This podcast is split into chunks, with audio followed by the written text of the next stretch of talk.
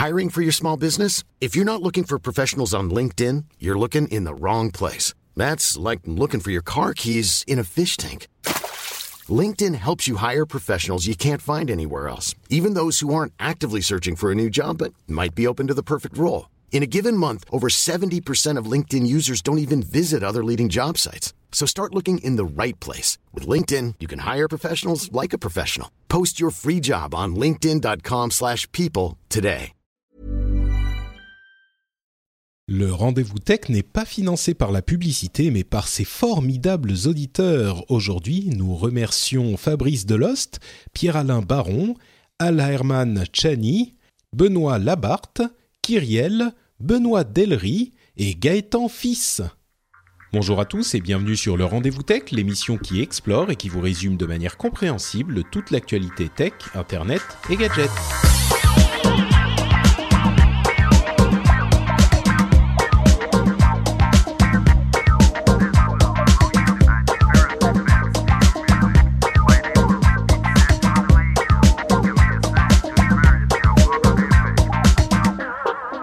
bon Bonjour à tous et bienvenue sur le Rendez-vous Tech, l'émission qui vous résume toute l'actu euh, de l'industrie tech, que ça soit pour la technologie en général, Internet, les gadgets, tout ça, tous ces trucs qui font plaisir à nos petits cœurs de geeks.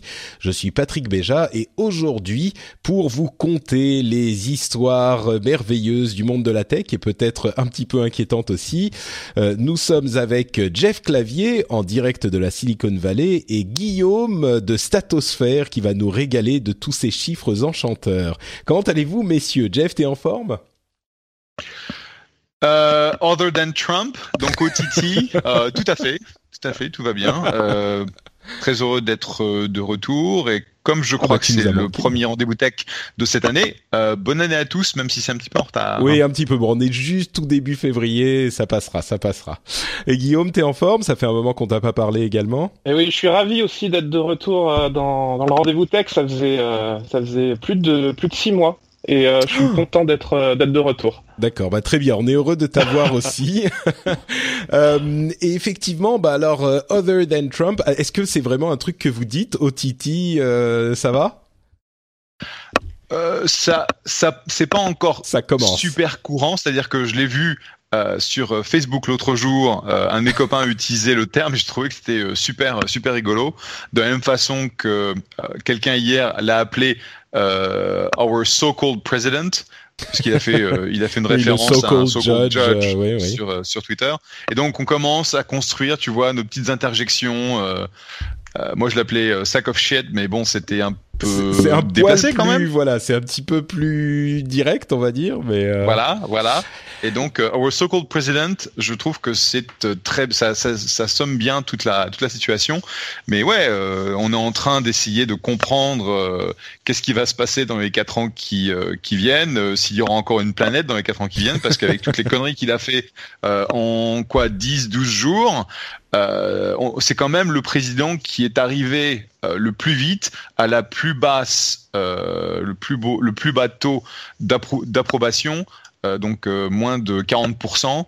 Euh, donc on n'a jamais vu ça, quelqu'un qui est aussi bas aussi vite. Ouais, t'inquiète pas, il, a- il- il- Vas-y, Guillaume. J'allais dire, il reste il reste déjà plus que trois ans et 11 mois. Les choses Oui, oui, avancent. c'est mi- mille- 1447 jours, je crois. Euh, pas Il y a un hein. compteur quelque part certainement. Euh, alors euh, bon, plusieurs choses. D'abord, il a il a dit sur Twitter que euh, les les euh, chiffres négatifs étaient des fake news. Donc déjà c'est réglé, tu vois, ces taux d'approbation négatifs sont des fake news. Donc euh, en fait euh, tout va bien. Euh, les les up is down, down is up, and uh, we've always been at war with uh, Eurasia, comme le disait quelqu'un sur Twitter. C'est parfait. Référence à 1984. Euh, mais bon, il faut quand même préciser. Alors plusieurs choses. On est parti sur les chapeaux de roue. Euh, le rendez-vous tech n'est quand même, malgré ce qui se passe ces derniers temps, pas une émission politique. Euh, et si vous voulez m'entendre parler de politique, je fais et que vous parlez anglais, je fais The Phileas Club, qui est disponible sur FrenchSpin.com et vous pourrez aller euh, découvrir toutes les merveilles euh, de ce qui se passe euh, aux États-Unis dans tous les domaines de la politique et d'ailleurs ailleurs qu'aux États-Unis dans cette émission-là. Ceci dit, il y a quand même une partie de l'industrie tech qui a commenté avec énergie, notamment le Muslim ban, le fameux travel ban, l'interdiction pour les gens de sept pays à majorité musulmane de voyager vers les États-Unis pour raison de sécurité, selon l'administration Trump. Alors, au-delà de la cacophonie qu'a engendré cette décision, cette executive order, euh, je vais quand même me retourner vers Jeff pour euh, poser la question de la manière dont il a été reçu dans l'industrie tech, surtout que l'immigration est un facteur important pour l'industrie tech euh, aux États-Unis, en gardant à l'esprit que ta véhémence anti-Trump est quand même dans le cadre de ton État, la Californie, qui est lui aussi extrêmement euh, euh, démocrate par républicain et extrêmement anti-Trump, et ton statut euh, d'ancien immigré nationalisé relativement récent euh, qui fait que tu es toi-même un immigré. Bon, ça va, t'es de la bonne couleur, t'es de France, donc euh, il te laisse rester. Mais euh, bon, on plaisante oui, à moitié. tu poses la question. Hein. alors, c'est-à-dire que si, donc, on va essayer d'éviter d'y passer un quart d'heure parce qu'il faut, faut quand même essayer de comprendre le contexte. Le premier, c'est que Donald Trump a un conseiller qui s'appelle Steve Bannon qui est un extrémiste de droite, qui est lui complètement anti-immigration. Donc non seulement il est, euh, il est euh, suprême, alors je sais pas comment ça se dit, il est euh, pour la, suprématie blanche. Mmh. Euh, mais en plus la suprématie blanche made in the USA. Donc à ce titre-là, même moi je suis je suis un rejet. Euh, simplement, il peut pas commencer à virer des blancs, donc il va commencer par les par les autres. Et, et, donc, dans ce contexte-là, euh, ils, ont, ils ont créé une petite équipe de gens qui ne sont absolument pas euh, rompus à, aux, tâches, je dirais, de d'administration. Ils ne savent pas comment fonctionne le système. Ils n'ont pas l'habitude d'écrire des, euh, des executive orders, donc des ordres exécutifs.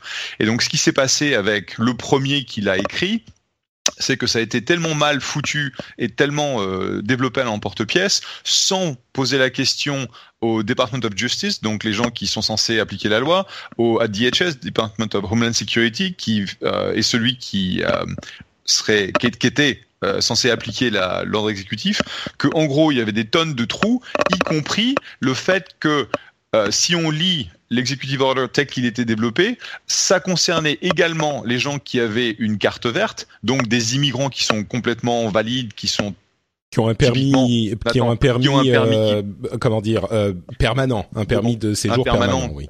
donc ils sont legal aliens et ils ont théoriquement la possibilité de devenir américains au bout de cinq ans voire même ça pouvait impliquer les gens qui sont naturalisés américains, mais à partir du moment où ils ont euh, cette autre nationalité, une des sept, donc euh, l'Iran, l'Irak, le Yémen et, les autres, en gros, ils pouvaient se, se faire virer de chez eux. Euh, ils pouvaient plus rentrer dans le pays, en fait. C'est ce qui s'est passé effectivement. Il y a eu plusieurs personnes qui ont la double nationalité, qui se sont retrouvées dans un avion à ce moment-là. Alors ça a duré euh, trois jours, mais qui se sont retrouvés dans un avion vers les États-Unis et qui pouvaient pas rentrer dans le pays, ce qui est effectivement. Ou alors ils se faisaient, ils se faisaient choper à l'aéroport, ils se faisaient emprisonner et ils se faisaient, ils devaient repartir dans l'avion d'après. Et ça incluait, on, on, a vu des photos, alors certains ont dit que c'était faux, d'autres que c'était vrai, tu voyais une gamine de, de 7 ans avec des menottes. Euh, tout ça parce que ses parents étaient de la mauvaise nationalité.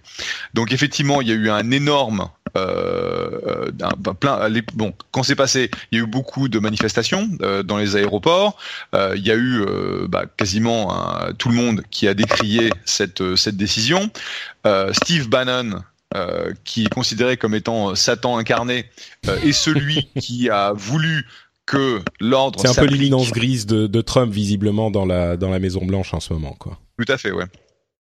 Et donc c'est lui qui a poussé pour que les gens qui ont une green card, voire des passeports américains, soient aussi impactés, alors que la façon initiale de, du Department of Homeland Security de lire l'ordre, c'était de ne pas les impliquer. Donc, ce qui s'est passé, c'est comme d'habitude euh, aux États-Unis, ça a instantanément créé euh, un ensemble d'attaques en justice. Donc, il y en a, euh, je sais pas, 5, 6, 10, 15, ça n'a pas vraiment d'importance. et l'État de Washington est celui qui a attaqué Trump. Il a été rejoint par l'État du Minnesota et d'autres pour, en gros, bloquer euh, l'ordre de Trump et le juge en question, de so-called judge, tel que l'a appelé Trump, euh, a, a demandé, alors ça je sais pas comment tu dis, un stay of execution, donc en gros que le que l'ordre soit arrêté et donc les gens peuvent de nouveau euh, voler de façon euh, normale aux États-Unis et passer l'immigration et rentrer même s'ils sont euh, iraniens, irakiens, yéménites, etc., etc.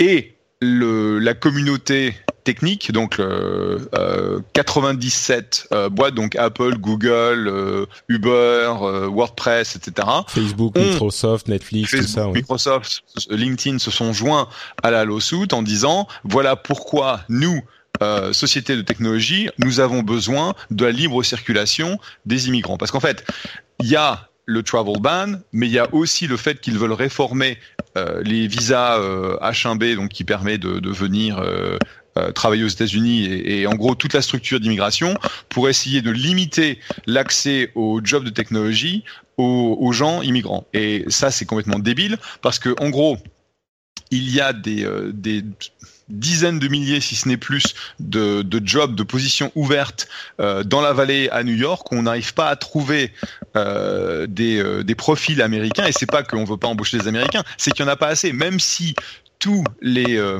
euh, les gens qui qui ont une graduation dans le domaine de la technique aux États-Unis venaient dans la un diplôme venait dans la high tech, ça ne ça ce serait pas suffisant. donc euh, le problème, c'est qu'on a besoin de cet influx de d'immigrants pour construire nos boîtes et pour les aider à se développer, ça c'est une chose. Et puis derrière, il faut savoir que euh, quand on, on, regarde les grandes les grandes boîtes de technologie, plus de 30% de ces boîtes avaient des euh, des fondateurs immigrants. Et bah, c'est mon cas effectivement, né français, naturalisé américain.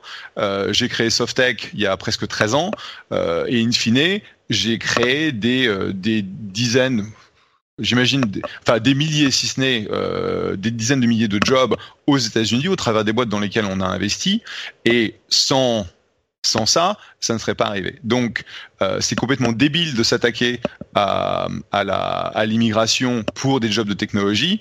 Et euh, comme d'habitude avec Trump, c'est euh, je tire d'abord, je tweete après, et après je réfléchis. Et encore, je sais même pas s'il si, si est capable de réfléchir. Et c'est pour ça que le, le monde de la techno s'est vraiment mobilisé, non seulement contre le travel ban parce que c'est complètement indécent, mais aussi pour défendre euh, notre notre accès à l'immigration, sachant que Bon, ça fait ça fait un an et demi que j'ai rejoint le le board de l'association des, des VC américains, euh, National Venture Capital Association, et eu un des chevaux de bataille sur lequel on travaillait, c'était euh, le le visa pour l'entrepreneur, où en gros euh, il y a cinq ans, on a essayé de créer un visa pour l'entrepreneuriat.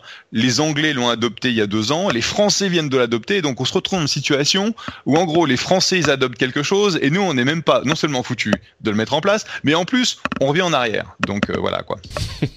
donc, on sent qu'il y a pas mal de passion dans cette, euh, dans cette situation et on comprend que, au-delà même de l'impact sur le, le pays qui est palpable, même d'ici, il y a un impact sur ton quotidien et sur le quotidien de ton industrie. Donc, euh, effectivement, enfin, l'impact est euh, encore à venir parce que le travel ban dont tu as parlé, euh, qui a provoqué tout ce qu'on sait, a été clairement, enfin, est en cours d'ailleurs. C'est pas complètement résolu. Il y a, à vrai dire, à mon sens, fort à parier que au final, le gouvernement est gain de cause parce qu'il risque de le réécrire ou Dieu sait quoi.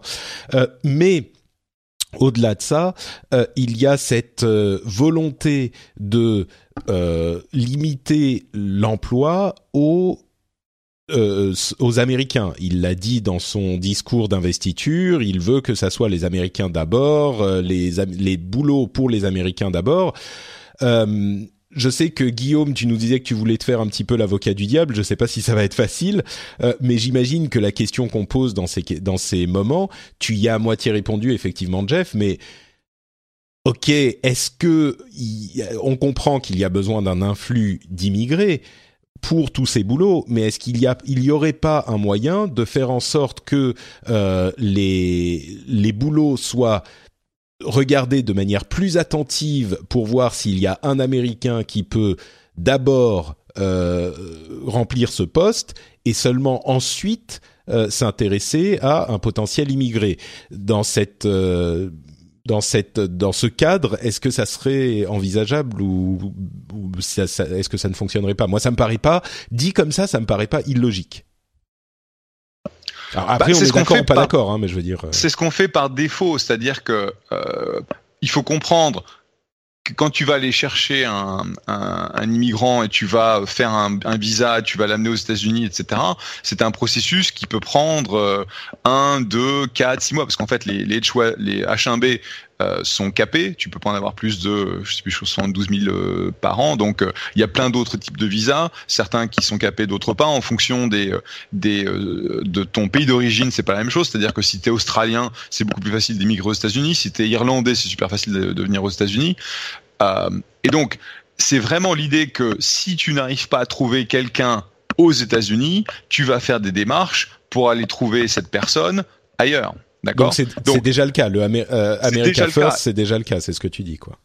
Et en plus, tu vas avoir le. Alors, ce qu'ils vont te dire, c'est oui, mais si tu veux embaucher à San Francisco, tu vas pas aller chercher euh, ce profil de gens dans les euh, dans les les endroits où il n'y a pas assez de jobs et donc euh, ce qui ce qu'ils veulent essayer de te forcer à faire c'est d'ouvrir des centres de de d'engineering délocalisés euh, dans les endroits qui sont, tu vois, euh, genre Detroit ou euh, les, les, endroits dans la Rust Belt. Des États qui sont peut-être, oui, un petit peu moins favorisés. Des États qui ont vraiment qui sont moins favorisés, le Missouri, le Mississippi.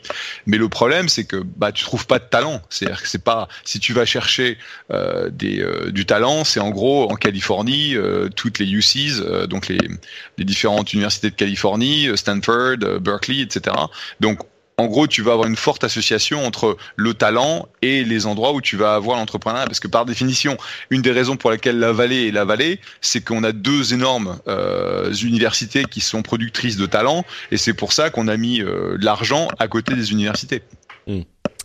Euh, Guillaume, pardon, je, je t'ai un petit peu, j'imagine, volé ta question, mais peut-être que tu en avais une autre euh, dans, dans le domaine bah, j'avais euh, une première réflexion euh, vue de vue de France hein, évidemment. Donc euh, bon j'ai eu la sensation de voir de, voir qu'il s'agissait d'un d'un décret provisoire valable 90 jours.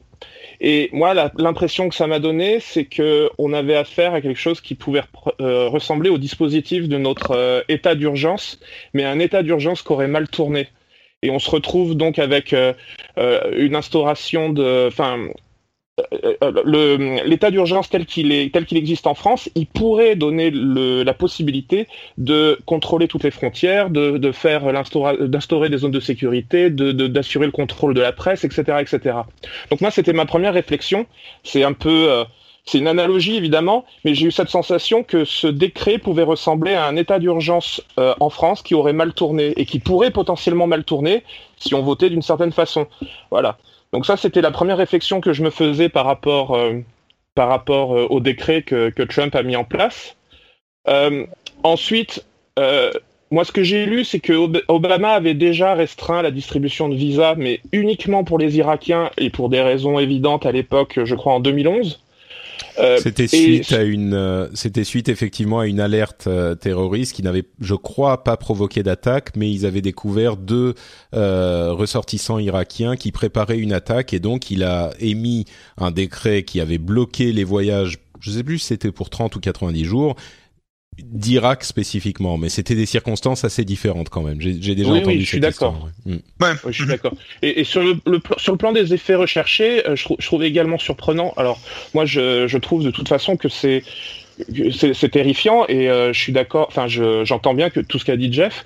Moi, je me disais simplement que sur le plan comptable et sur le plan des effets recherchés, je trouve surprenant, par exemple, qu'on y voit l'Iran dans la liste des pays, euh, euh, voilà, mais qu'on n'y trouve pas l'Arabie Saoudite. Après, ça s'explique pour d'autres raisons, mais sur le plan des effets recherchés, c'est-à-dire la sécurité, je trouve ça surprenant.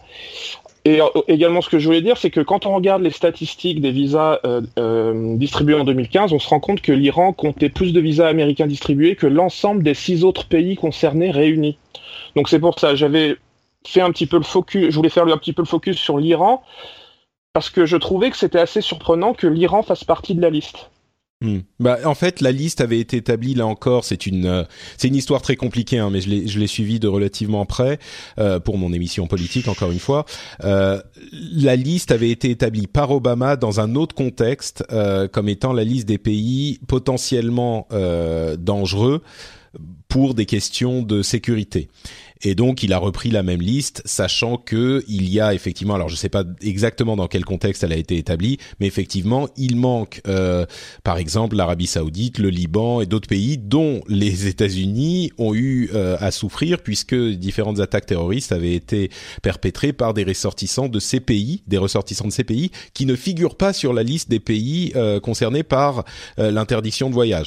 Donc c'est effectivement tout. Et en plus, il semblerait qu'il y ait des partenariats commerciaux entre euh, Trump et ces pays-là par l'intermédiaire de ces sociétés dont il ne s'est euh, toujours pas euh, dissocié. Enfin bref, c'est tout un imbroglio.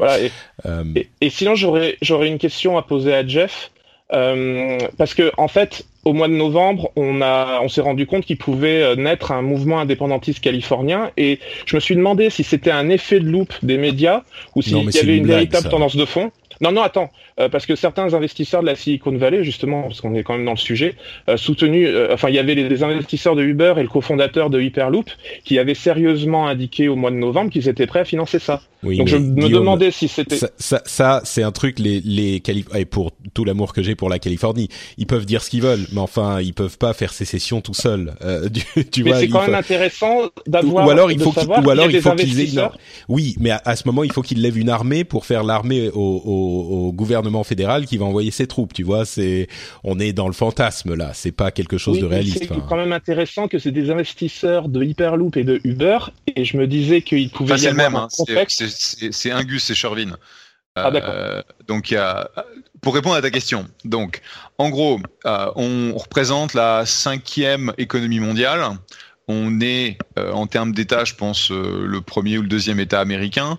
On est un des rares États qui paye plus à l'État fédéral en impôts qu'on reçoit en, en subsidies, en euh, en gros d'argent qu'on reçoit de, l'État fédéral. Mmh. Et donc c'est pour ça que quand Trump dit je vais arrêter de donner de l'argent à la Californie, la Californie dit chiche, on arrête de on arrête de te payer aussi, ce qui veut dire que nous on, se retrouverait bénéficiaire puisqu'on leur donne plus d'argent qu'on en reçoit.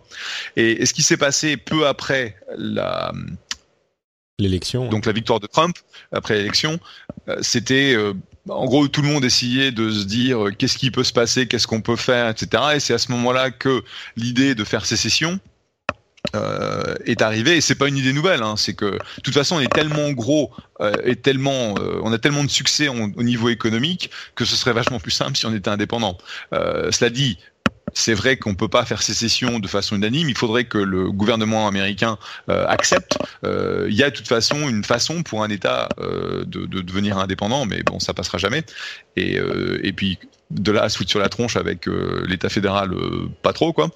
Il y avait même cette cette idée super rigolote, je sais pas si vous avez vu, euh, où en gros on rattacherait l'État de Washington, l'État de l'Oregon, l'État de la Californie au Canada. Et ça, ce serait super sympa, où en gros tu, tu prends le Canada et tu continues euh, sur le côté ouest en descendant, et puis pouf, d'un seul coup, euh, tu, te fais, tu fais partie du Canada. Et objectivement, la Californie serait bien mieux en étant euh, en faisant partie du, du Canada que euh, que des États-Unis dans le contexte d'une administration Trump. Mais bon, effectivement, c'est c'est fantasmagorique et euh, je pense que bah, c'est une des une des choses que Shervin fait de temps en temps. C'est de temps en temps il se lâche et puis il part un peu comme ça. bon, c'est un mec qui a énormément de fric, donc s'il veut dépenser des millions, des dizaines de millions à, à, financer ça, pourquoi pas? Mais c'est pas pour autant que ce sera sera du succès. Mmh. par contre là où il y aura du succès, on le voit, c'est euh, euh, le fait que la branche judiciaire puisse bloquer euh, l'administration par rapport à ce genre de d'ordre exécutif.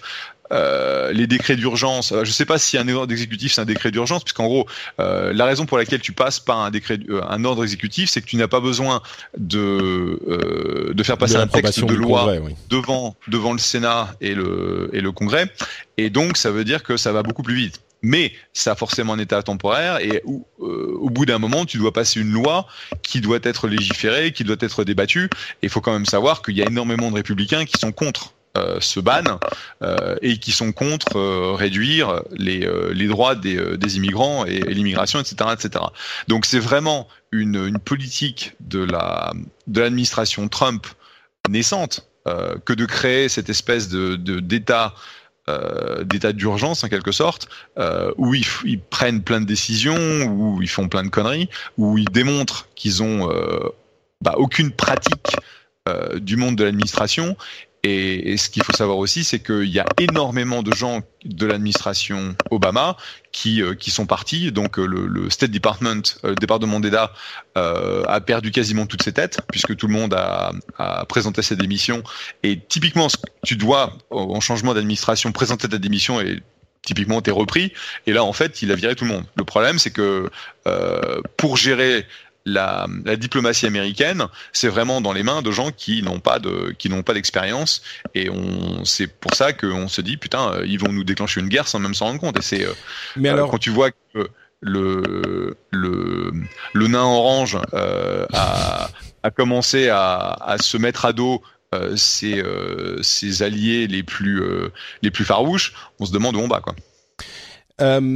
Bon, tout ça, effectivement, on sent qu'il y a pas mal de frustration euh, dans le, le, le, quotidien. Et c'est, je te demandais la, la température dans la Silicon Valley, donc euh, tu nous la donnes, c'est parfait. Mais si on revient un peu sur Terre, à un moment, il faut aussi travailler avec l'administration du gouvernement fédéral. Euh, toute cette euh, cette industrie tech qui d'ailleurs est frustrée, mais euh, officiellement exprime son mécontentement, mais l'exprime de manière beaucoup plus mesurée que ce qu'on est en train de faire ici il y a, si on veut être réaliste, un moment où il faut quand même euh, travailler avec l'administration. Donc, il doit quand même y avoir des gens qui euh, se s'attellent à essayer de, de, de construire des ponts et de tisser des liens. J'imagine, non? C'est pas que euh, on, on, s'envoie des, des, des fruits pourris au visage, non? Oui, et c'est le. Il y a deux problèmes. Un, tu ne peux pas systématiquement euh, mettre en place des, blocages de tout ce que fait l'administration au travers euh, du, euh, du, système juridique. cela dit, pour le travel ban, pour l'immigration, c'est super important de, de faire ça. Il y a d'autres causes, genre les pipelines, où Obama les avait interdits et la première chose que Trump a, a fait, c'est de d'enlever l'interdiction. ça, malheureusement, on va se retrouver avec ces machins-là. Il y a, y, a, y a, deux choses. Un, c'est comment on fait en sorte de gagner dans quatre ans, puisque la changer d'administration, virer Trump, euh, on a euh, 3000, euh, on a 1447 jours, un truc comme ça pour pour le faire, et donc il faut commencer dès maintenant à se poser la question de comment on fait pour pour gagner cette élection, parce que il faut quand même se rappeler qu'on était dans un contexte euh, similaire au Brexit où euh, Hillary était, était euh, annoncée gagnante avec une marge qui était euh, qui était monstrueuse. Et donc cette ce vote pour Trump est vraiment un, comment on dit grassroots. C'est un c'est un mouvement de des bases, la rue, quoi, de, oui, de la base la rue qui s'est exprimé. Des gens qui typiquement ne vont ne, ne sont pas euh, dans les dans les polls, euh, des gens qui ne vont pas voter d'habitude, et donc ces gens-là qui ont voté Trump et qui en gros euh, regardent Fox News et suivent son, son feed Twitter où on voit toute cette désinformation dont tu te, dont tu moquais Patrick, où en gros il dit non non mais de toute façon toutes les euh, toutes les euh, les participations de enfin le, les chiffres que l'on voit dans les dans les comment on dit polls les sondages les sondages d'opinion qui sont euh, super catastrophiques pour lui, c'est du fake news, c'est pas vrai, ça n'existe pas, tout va bien, tout le monde veut avoir. Bon, mais tu euh, tu t'égares là. Je, je, je, non, non, non, non, je ne m'égare pas, je ne m'égare pas. C'est justement, c'est ça qui est important. Il faut qu'on arrive à atteindre ces gens-là. Il faut qu'on arrive à atteindre les 50% des Américains qui n'ont pas voté euh, cette année dans l'élection, de manière à ce qu'on ne se retrouve pas avec une deuxième administration Trump. Donc ça, c'est le, le côté stratégique. D'accord? Après, le côté tactique, c'est qu'est-ce qu'on fait pour essayer de travailler avec ces gens-là et comment on fait pour travailler avec les républicains qui ne sont pas aussi extrémistes que les gens qui travaillent avec Trump, de manière à créer euh, un front, si tu veux, commun entre les démocrates et les républicains modérés, pour qu'on puisse vraiment faire passer des lois et des amendements qui permettront de survivre dans les quatre ans qui viennent. D'accord. Donc, mais il y a quand même cette logique. Euh, ce que tu dis, c'est que c'est malgré tout une logique d'opposition. En tout cas, toi, ce que tu ressens dans la Silicon Valley, c'est une logique d'opposition et pas de bon bah maintenant il est là, il faut bosser avec, et donc on va on va tenter de de se faire amadouer ou de l'amadouer, je sais pas, mais de, de bosser ensemble quoi, parce que quand même on a vu de grands dirigeants aller rencontrer les équipes de Trump et puis évidemment, je veux dire, ils ont des responsabilités financières énormes, ils ont des responsabilités pour des boulots énormes. S'ils se mettent à dos l'administration Trump, ça peut avoir des conséquences quand même euh, graves. Donc je, ça, enfin, j'imagine qu'il y a quand même des gens qui. C'est une, c'est une, c'est une question fondamentale et je dirais que on n'est pas encore super clair sur la, la l'approche des différents dirigeants. Euh, exemple, d'un côté, tu as euh, Travis qui était sur le, le board économique de Trump, qui en gros a essayé de d'amener le sujet de, du travel ban et in fine, il a décidé de démissionner. Il a dit, en gros, allez vous faire foutre. Et euh, les mecs de les mecs de Trump lui ont dit, bah si tu veux couper ton accès à la à, l'administration euh, Bonnebourg, euh, essayer de faire passer des, des trucs dont tu as besoin. Kalanick de Uber. Travis Kalanick, ouais. Euh, Travis Kalanick, le CEO d'Uber. Et puis derrière, tu as euh, Elon Musk, le CEO de Tesla, euh, SpaceX et, et SolarCity, qui dit bah ouais, mais est-ce que vous préférez pas avoir des gens modérés comme moi qui vont donner des idées à Trump et lui donner du feedback, plutôt que des gens qui sont complètement extrémistes et qui n'ont pas d'expérience? Et je pense que fondamentalement, c'est ce que tu dis. C'est est-ce que tu fais un bloc et tu refuses de travailler avec lui, ou est-ce que tu te dis autant avoir des gens qui sont intelligents, qui ne sont pas super extrémistes, qui sont pas des, des gus comme euh, comme Bannon et et, euh, et, ses, euh, sa fiacre, qui donnent à Trump une vision du monde qui pourrait éventuellement être faisable et où en gros on a des compromis. Et je pense qu'in fine, parce qu'il n'y a il y a, pas vraiment le choix, on sera amené à faire des compromis, mais pas sur des sujets aussi fondamentaux que les droits des gens et l'immigration. D'accord. Bon, bah euh, écoute, je pense que... Ah. Pardon Guillaume, tu veux... Ça fait quand même euh, presque 30 minutes qu'on est dessus, mais vas-y. Ouais, parce qu'il a, il a évoqué, tu as évoqué Elon Musk et Travis Kalanick, mais euh, Peter Thiel, lui, il est beaucoup plus, il, est, il, est, beaucoup moins modéré. Il a l'air beaucoup plus à, à fond derrière Trump. ah bah ça, il le soutient depuis le début, évidemment, mais. Oui, mais c'est pour ça. Non mais bon, voilà. je voulais souligner le fait qu'il en restait encore, enfin, il, en, il y en avait qui pouvaient soutenir Trump de manière assez euh, enfin, forte. Bah, dans le domaine de la tech, c'est Peter Thiel et c'est tout. Hein. Il y en a qu'un. Mais c'est sûr qu'il le bah, soutient depuis le début. Ça, c'est c'est clair. Ouais, et objectivement, le, le coup de Peter Thiel, euh, on n'est toujours pas clair sur. Alors, lui, il était anti-Hillary et anti-politique euh, démocrate. Donc c'est pour ça qu'il a soutenu Trump parce qu'il pensait qu'il allait vraiment euh, bah, essayer de, de, passer au travers du système et de faire des trucs que peu d'autres euh, seraient d'accord. Donc ça veut dire euh, réduction des taxes, ça veut dire rapatriement. Euh, donc aujourd'hui il y a des des euh, des, des millions de milliards qui sont à l'étranger parce que les, les, boîtes américaines paieraient des impôts si ils, ils rapatriaient l'argent et donc va y avoir une a priori une, une opportunité pour un, un, Apple de rapatrier genre 200 euh, milliards ou 300 milliards sans payer d'impôts ou payer peu d'impôts euh, de manière à ce que euh, cet argent soit aux États-Unis. Donc tout ça, ce sont des des, des mesures que lui il a approuvées. Par contre, que que Peter Thiel accepte des mesures démagogues autour de l'immigration et puis bon je veux dire le, prochain c'est les droits des LGBTQ donc lesbiennes bisexual etc etc et en gros il est, il est quand même gay. Euh, et il l'a annoncé de façon euh, très, euh, très claire. Enfin, on peut pas, on peut pas le cacher, on sait qu'il est gay. Euh, mais il l'a annoncé très, de façon très claire à la RNC, euh, à la convention, la convention républicaine. Et donc, c'est là où le fait de de travailler avec quelqu'un qui est fondamentalement contre sa communauté à lui, c'est là où c'est pas clair du tout. Mmh. Et, et ça a créé énormément de d'insatisfaction contre lui. Et euh, c'est encore pas super clair comment on travaille avec Peter Thiel euh, pour aller de l'avant. Hmm. Bon, effectivement, il y aurait encore euh, beaucoup de choses à dire. il est intéressant d'ailleurs que, au final, au niveau financier, j'imagine que l'administration Trump permettra à des gens qui sont déjà riches de devenir encore plus riches. C'est l'image qu'on a généralement de Tout à fait. Des donc et malgré ça, les gens comme euh, comme toi et les gens autour de toi qui bénéficieraient de ces euh, euh politiques favorables à, à, dans ce domaine sont, enfin, sont très clairement contre Trump, quoi. Ouais. Et ouais, c'est ça. le, le, fondamentalement, ce qui est débile, c'est que c'est un discours populiste qui a amené des gens qui sont fondamentalement pro, sans job, qui ont à peine, à peine de quoi donner à manger à leurs enfants, etc., qui ont fait élire Trump. Et ce sont les derniers qui vont bénéficier des, euh, de la politique de réduction de taxes euh, qu'il prône. Euh, et, et c'est aussi les premiers qui vont se retrouver sans assurance, euh, puisque la première chose qu'il va vouloir enlever, c'est Obamacare, donc l'accès euh, l'accès euh, général à, la, sécurité sociale.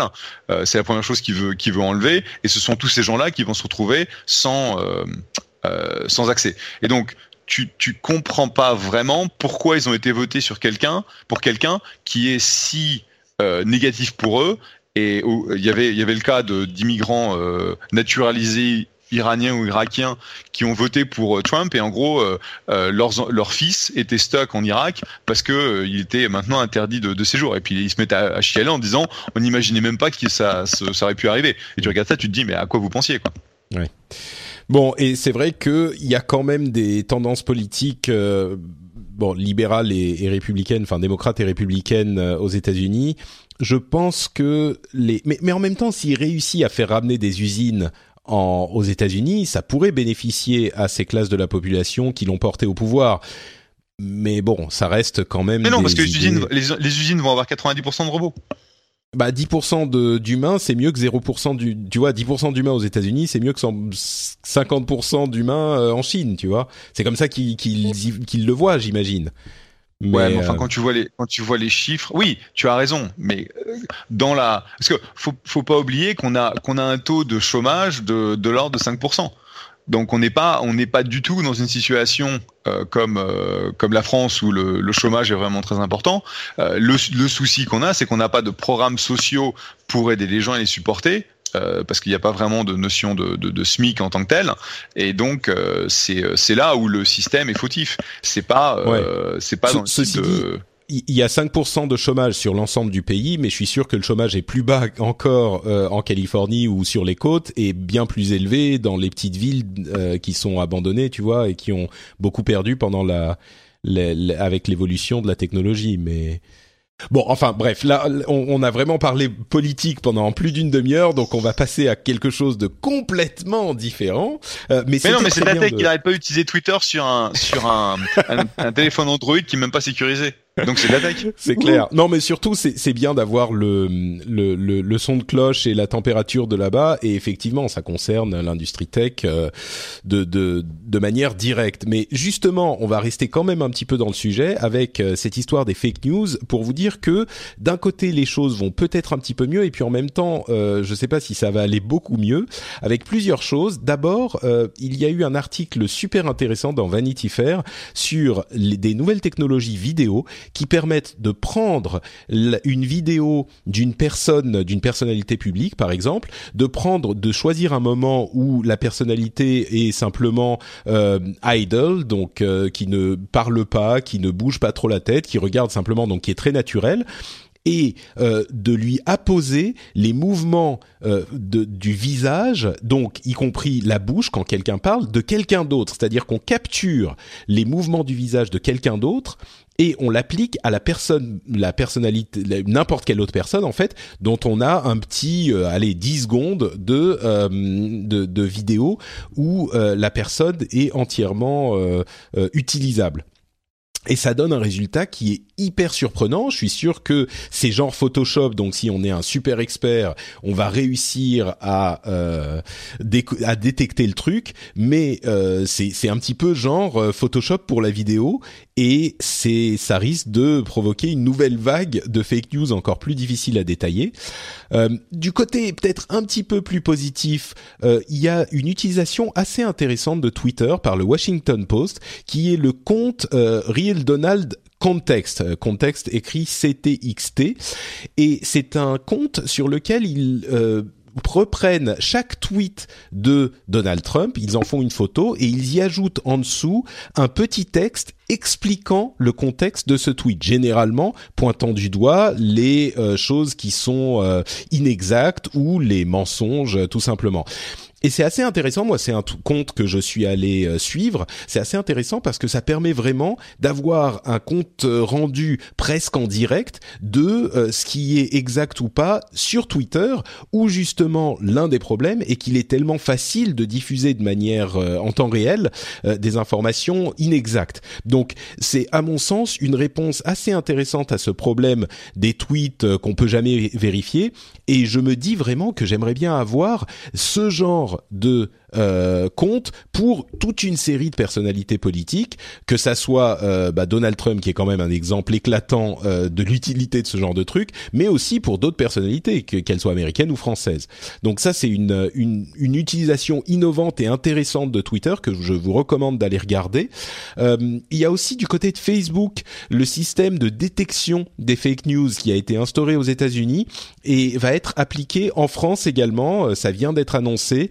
il y a huit partenaires qui vont travailler avec Facebook. La manière dont ça marche, c'est que quand une euh, mise à jour devient populaire, elle est, euh, enfin n'importe quelle mise à jour, à vrai dire, elle peut être signalée comme étant possiblement fausse. Et à ce moment, si il y a euh, deux sources de vérification qui indiquent que la news est fausse, eh bien elle sera signalée comme fausse. Les revenus publicitaires seront coupés à la source de cette information, donc ça euh, enlève la motivation pour faire diffuser des, des news euh, qui vont faire du clic euh, en étant alarmistes ou même en étant fausses, et ça va permettre un petit peu, ça fait pas disparaître la news, mais ça va permettre, ça va permettre de la contrôler un petit peu ou au moins d'indiquer aux gens qui vont la voir qu'il y a un petit drapeau disant ah attention, cette news est peut-être pas tout à fait exacte.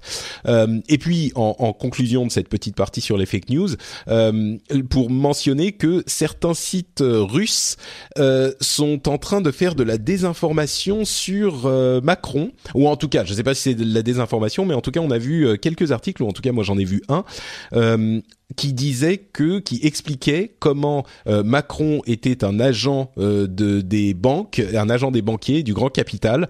C'est assez intéressant parce que ça vise pile euh, la famille politique qui, avec les affaires de Fillon, euh, la famille politique a, besoin d'être le plus divisée maintenant, de manière à ce qu'il y ait toute une série de divisions qui ferait que euh, Marine Le Pen pourrait être assurée d'être au, second tour et peut-être même de gagner l'élection. Donc c'est marrant de voir comment ce, ce citrus, alors c'est complètement anecdotique, hein, c'est un seul exemple, mais comment ça commence à essayer de discréditer et il y a des doutes, mais enfin pas énormément de doutes sur la participation du gouvernement euh, russe dans l'élection américaine de l'année dernière, et il y a assez peu de doutes sur le fait qu'il y aurait un avantage pour le gouvernement russe à avoir euh, Marine Le Pen en place euh, en, France également, puisque le nationalisme dans les pays, les différents pays du monde encourage la prise d'importance de la Russie sur la au niveau géopolitique mondial. Donc bref,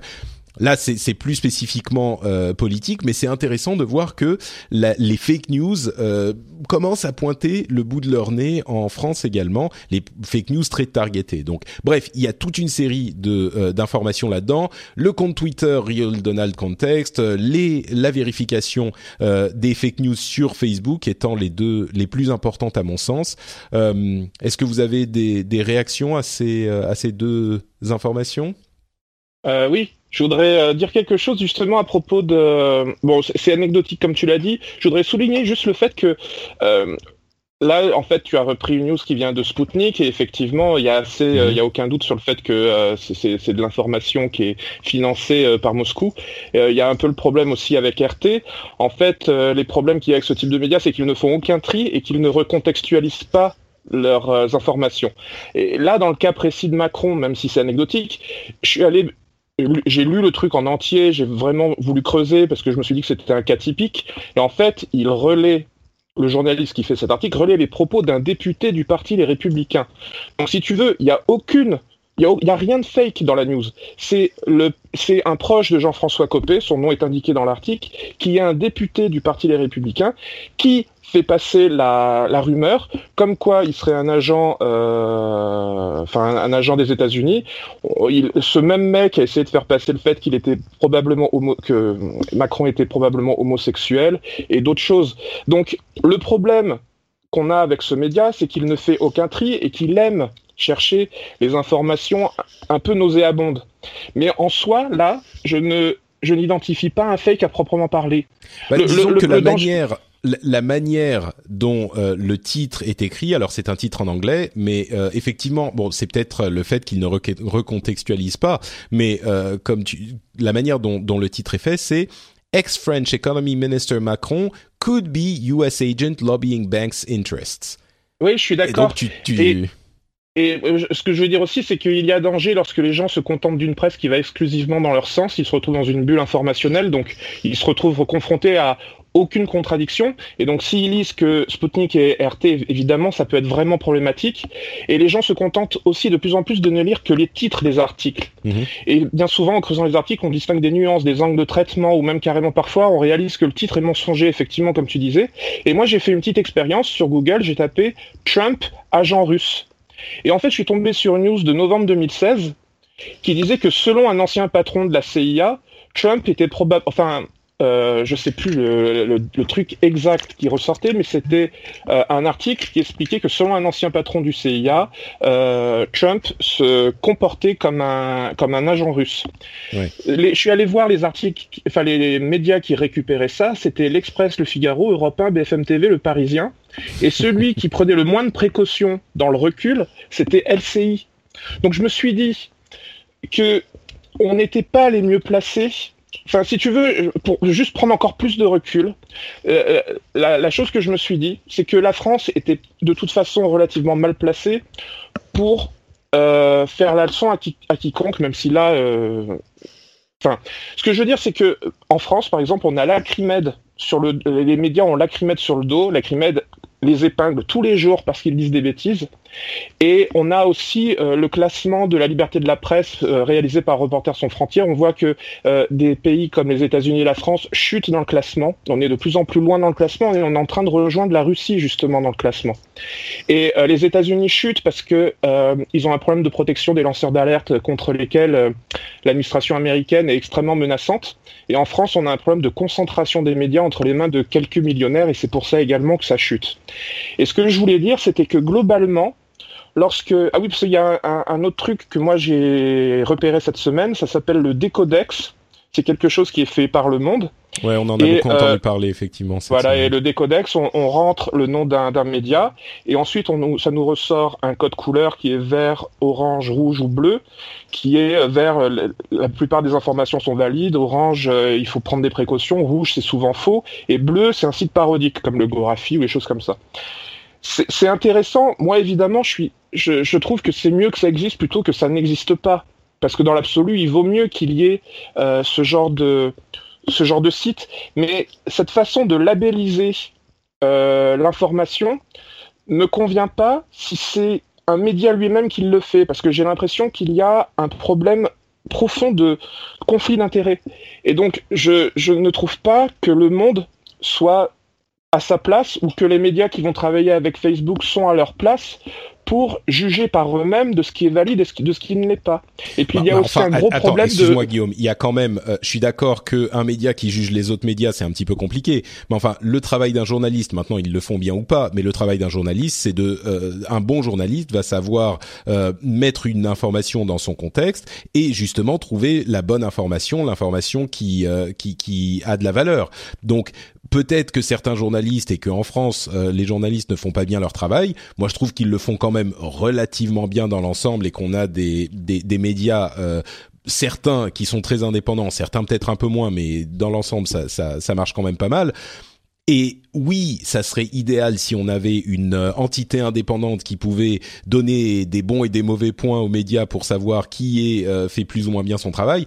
Mais enfin, quand même, le boulot d'un journaliste, c'est exactement ça. Donc, euh, oui, on peut dire les journalistes sont pas bien placés pour juger les journalistes, mais euh, le boulot d'un journaliste, c'est quand même ça à la base. Donc, euh, je, je suis pas convaincu que euh, on puisse, si on les, si on ne leur fait pas confiance à eux, on ne fait confiance à personne. Et le problème qu'il y a eu aux États-Unis et qu'il y a eu en Angleterre et justement qui ont provoqué toutes les euh, euh, conséquences qu'on a vues, c'est que les gens qui veulent arriver à un, pouvoir euh, auquel ils ne devraient pas avoir accès si tout se passait normalement, vont discréditer tout le monde et vont dire, de toute façon, les hommes politiques, tous les mêmes, tous des cons. Euh, les, les journalistes, tous des, tous des abrutis, tous des pourris. Euh, les journalistes, de toute façon, vous pouvez faire confiance à personne, etc., etc. Oui, il y a des gens plus ou moins euh, bons, il y a des gens plus ou moins éthiques, mais enfin, il y a quand même des journalistes qui font leur boulot, et il y en a certains à qui on peut faire confiance euh, ou, ou, pas. Mais je veux dire, on peut pas dire ils sont. Je pense qu'il faut, il faut être, il faut être précautionneux en toutes circonstances, sans la moindre exception. Oui, mais là encore, tu sais, tu sais. Oui, mais il faut pas oublier une chose, c'est qu'aux États-Unis, euh, ils ont fait une une une espèce de stratification de qui est-ce qui a voté pour Trump et en gros toute la partie enfin en gros en gros en majeure partie la la partie éduquée des États-Unis a voté pour Hillary la partie pas éduquée ou moins éduquée ou beaucoup moins éduquée a voté pour Trump et donc là où tu aurais besoin d'une finesse pour euh, essayer de de regarder euh, une information te dire est-ce que c'est vrai, est-ce que c'est pas vrai, parce que bah tu tu tu as réfléchi, tu as beaucoup lu, etc. Euh, tu peux le faire, mais la plus la, la grosse majorité des euh, des Américains, euh, tu vois par exemple, euh, lorsqu'il y a eu un, il y a eu cette cette marche des femmes où il y avait plus d'un million de femmes aux États-Unis qui ont marché entre un million à 3 millions. C'est-à-dire que c'était, on on sait pas exactement le chiffre, mais c'est entre 1 et 3 millions. Donc, presque 1% de la population américaine a été dans la rue. Il y a eu euh, donc un sondage et on a demandé aux gens est-ce que c'est vrai que toutes ces femmes ont été payées par George Soros pour aller manifester? Et dans la population qui a voté pour Trump, il y a eu quelque chose comme 44% des gens qui ont dit oui. Donc, faut quand même être comme, mais, mais con comme une, une barre pour, pour dire ça. Mais c'est, le niveau des gens à qui tu, euh, tu, te, tu te retrouves à vendre des choses. Et malheureusement, tous tous ces, euh, ces, euh, ces gus qui pondaient des, des titres pour attirer euh, les clics, donc le clickbait, pour générer de l'argent, parce qu'il faut pas oublier que c'est une industrie qui a généré des, euh, des milliers, des dizaines de milliers de dollars par jour, et c'est pour ça que euh, ces mecs-là qui étaient en Patagonie, non, c'était pas en Patagonie, c'était au Monténégro. il y avait une ville du Monténégro où c'était en gros, no pun intended, que des gens qui, qui allaient travailler sur ce sur ce truc-là. Bon, le, le, gros problème des, euh, des réseaux sociaux, c'est qu'ils ont vu ces phénomènes se développer beaucoup trop tard, et il est absolument certain que l'élection aurait été euh, potentiellement différente si toutes ces conneries n'avaient pas été euh, n'avaient pas été n'existaient pas, c'est-à-dire qu'elles avaient, été bloquées par les plateformes. Est-ce que, à votre sens, euh, je pense qu'on est tous d'accord pour dire que c'est un problème la manière dont se diffusent les fake news, qu'elles soient euh, parce que les journalistes font pas leur travail, parce qu'il faut être vigilant. Euh, je pense qu'on est tous d'accord. Mais est-ce que c'est ce système de vérification sur Facebook, est-ce que ces comptes comme celui du Washington Post qui donne le contexte aux au, tweet de, Trump. Est-ce que ça peut aider à votre sens? Est-ce qu'il a, ou est-ce que ça va Il faut d'autres solutions? Ou je sais pas. Est-ce que c'est un pas dans le bon sens? Oui, parce que le contexte que l'on te donne te permet de définir par toi-même si tu crois à ce qu'il dit ou pas. Et t'as vraiment besoin avec lui, hein, parce que. Oui, mais alors justement, si, si je vais la au réalité bout du alternative avec lui, euh, bonjour. Hein. si je vais au bout du raisonnement, est-ce qu'on pourrait pas se dire que euh, bah, le Washington Post, ils ont un biais euh, libéral et justement, ils vont être, ils vont avoir tendance à tirer sur la corde du côté de la gauche plutôt que du côté juste de Donald Trump, tu vois? Et, et, à vrai dire, je vais excuse-moi, je vais répondre à ma propre question. C'est à partir Hey, I'm Ryan Reynolds. At Mint Mobile, we like to do the opposite of what Big Wireless does. They charge you a lot, we charge you a little. So naturally, when they announced they'd be raising their prices due to inflation, we decided to deflate our prices due to not hating you. That's right. We're cutting the price of Mint Unlimited from $30 a month to just $15 a month. Give it a try at mintmobile.com slash switch. $45 upfront for three months plus taxes and fees. Promote for new customers for limited time. Unlimited more than 40 gigabytes per month. Slows. Full terms at mintmobile.com. There's never been a faster or easier way to start your weight loss journey than with PlushCare. PlushCare accepts most insurance plans and gives you online access to board-certified physicians who can prescribe FDA-approved weight loss medications like Wigovi and Zepbound for those who qualify. Take charge of your health and speak with a board-certified physician about a weight loss plan that's right for you. Get started today at plushcare.com slash weight loss. That's plushcare.com slash weight loss. plushcare.com slash. De là qu'il faut se dire, non, c'est pas tous les mêmes et il faut trouver ceux à qui je fais confiance. Et oui, il y a des gens qui vont faire uniquement confiance à euh, Fox News et, et Breitbart, mais espérons que le bon sens à un moment euh, réussit à refaire surface si on lui donne les outils pour refaire surface euh, parce que euh, sinon je sais pas ce qu'on peut faire. Et, et, moi je pense quand même que enfin bon je sais pas si le bon sens refait surface à un moment mais il faut bah, tu vois c'est c'est quelque chose c'est quelque chose alors pour répondre à ta question je ferai confiance à une entité comme Reuters et, et je connais parce que j'y ai passé une douzaine d'années, je connais bien euh, la façon dont euh, l'éditeur en chef et euh, toutes ses équipes essaient vraiment d'être aussi impartial que possible dans la façon dont ils vont reporter les informations. il y avait d'ailleurs un, un, article intéressant du de l'IAC, de l'éditeur en chef, il y a quelques jours sur comment est-ce que il, Reuters va reporter sur l'administration Trump, de manière justement à fournir de façon aussi peu biaisé que possible les fondements de l'information en disant bon alors voilà il y avait tant de monde, il y avait tant de personnes, elles étaient machin, voilà comment on a compté, regardez les, les, euh, vues satellites, machin, machin. En gros, pour essayer d'étayer, autant que faire se peut, l'information euh, sans, sans avoir de biais. Parce que tu as raison, à partir du moment où tu, tu regardes euh, la même photo des démonstrations des femmes euh, par Breitbart et par les autres euh, les autres médias américains, c'est euh, à, à, mourir de rire ou à, à, partir en courant tellement t'as peur parce que c'est de, de, la désinformation mm. euh, pas possible. Il y a, il y a le, ouais, cet, cet exemple. Avec Kellyanne Conway, donc qui est un qui est une des porte-parole de Trump, qui a inventé un massacre. De campagne, si, si je ne m'abuse, ouais.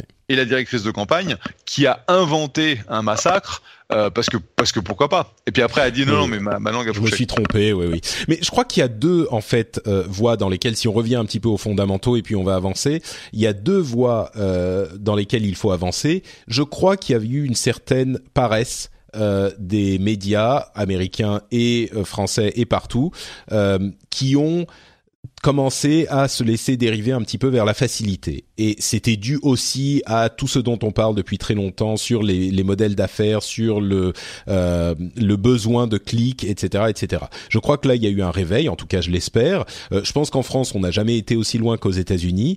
Euh, et même si on sait bien que le Monde est plutôt de gauche, le Figaro est plutôt de droite, on a quand même une certaine euh, relative objectivité des deux côtés. Euh, je suis sûr que certains parmi les auditeurs vont dire ah n'importe quoi, machin c'est des gauchos, euh, un tel c'est des euh, c'est des vendus au capitalisme.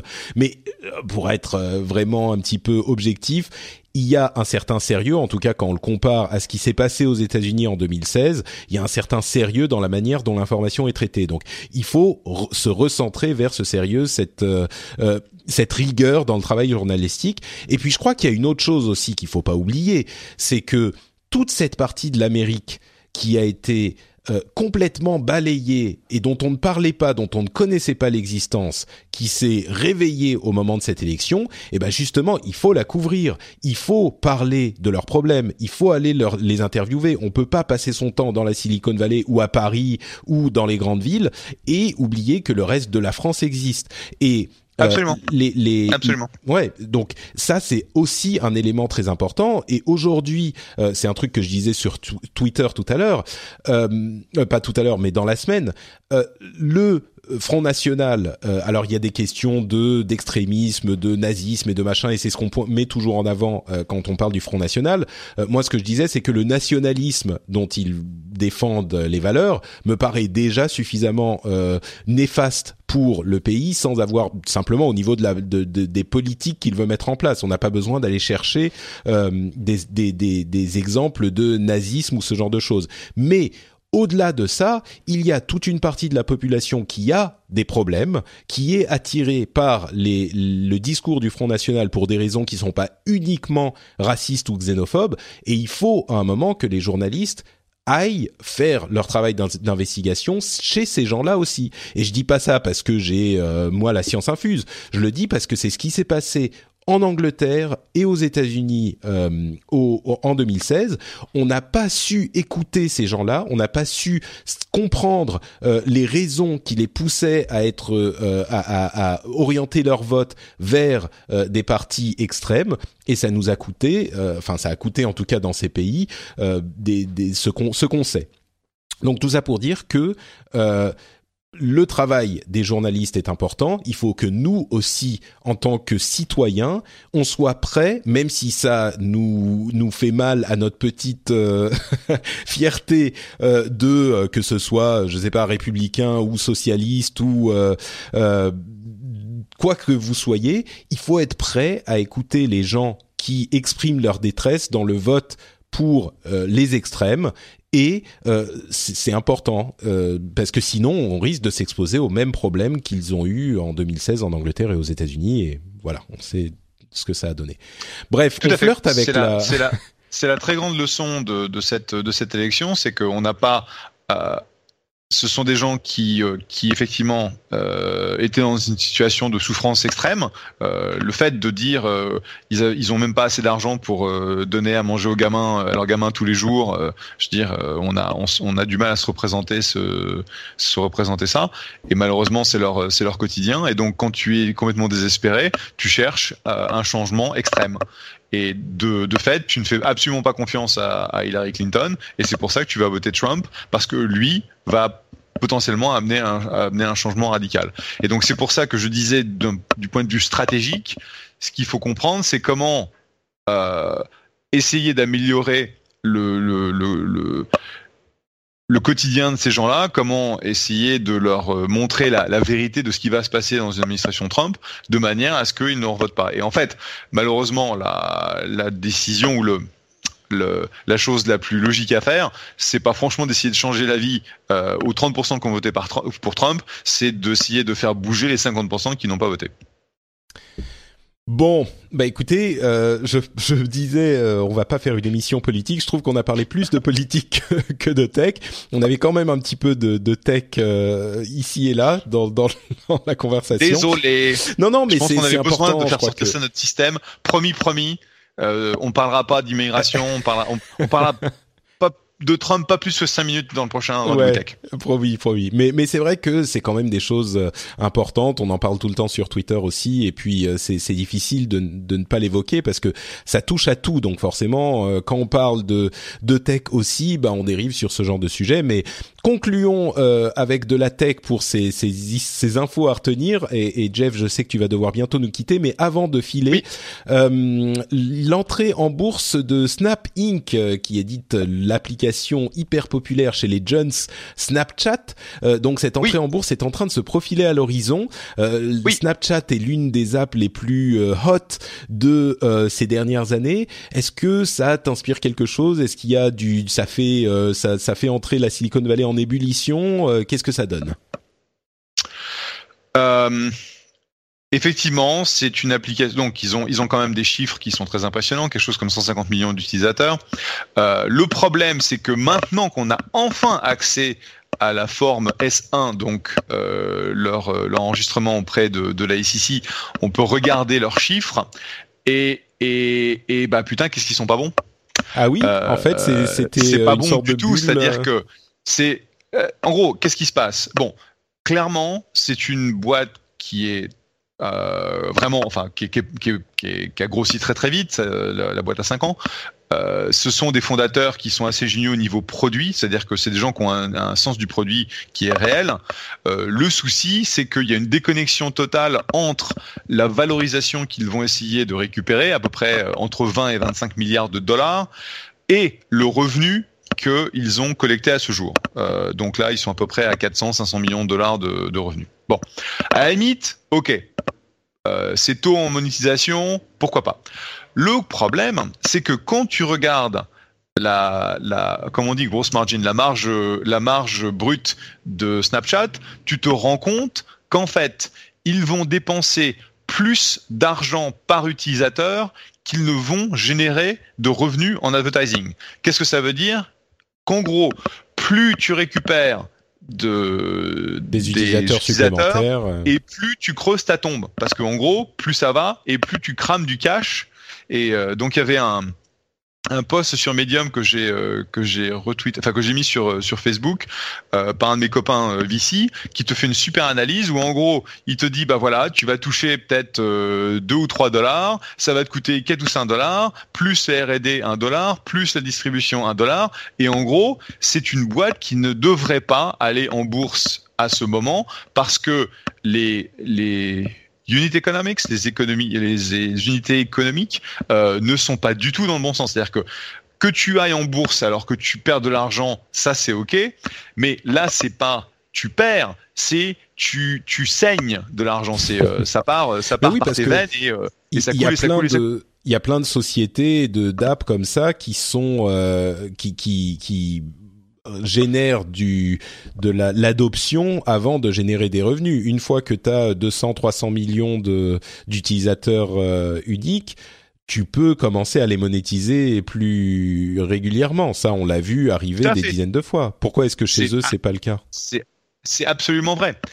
Mais le souci, c'est quoi? C'est que en gros, tu vas essayer de monétiser les gens, enfin les, gamins. Donc euh, ma fille qui a 16 ans, qui passe énormément de temps sur Snapchat, qui euh, euh en gros va bouffer 80% du plan de la de la famille au niveau wireless parce que elle fait du Snapchat toute la journée.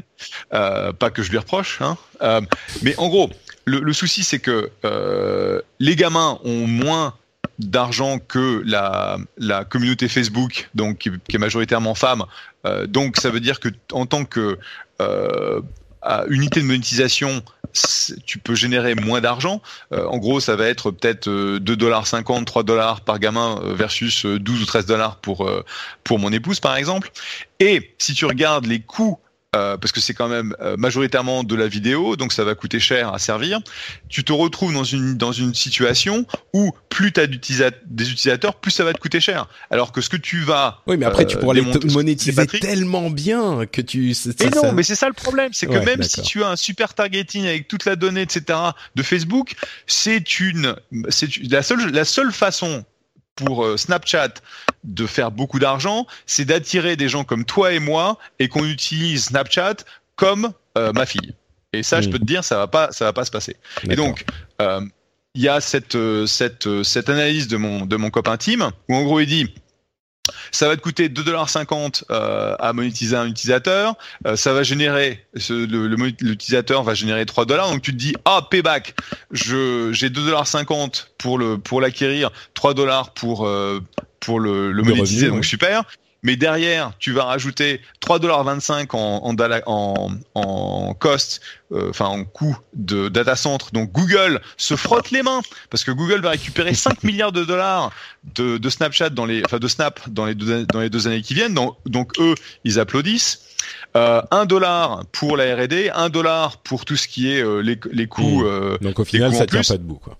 Et donc, au final, ça ne tient absolument pas debout. Et donc, je ne vais absolument pas toucher à cette, cette IPO. Il y avait d'ailleurs un, un, un, pari qui se faisait entre, parmi, avec mes copains pour savoir combien est-ce que euh, euh Snapchat vaudrait à terme euh, d'ici la fin 2018. Donc, on verra.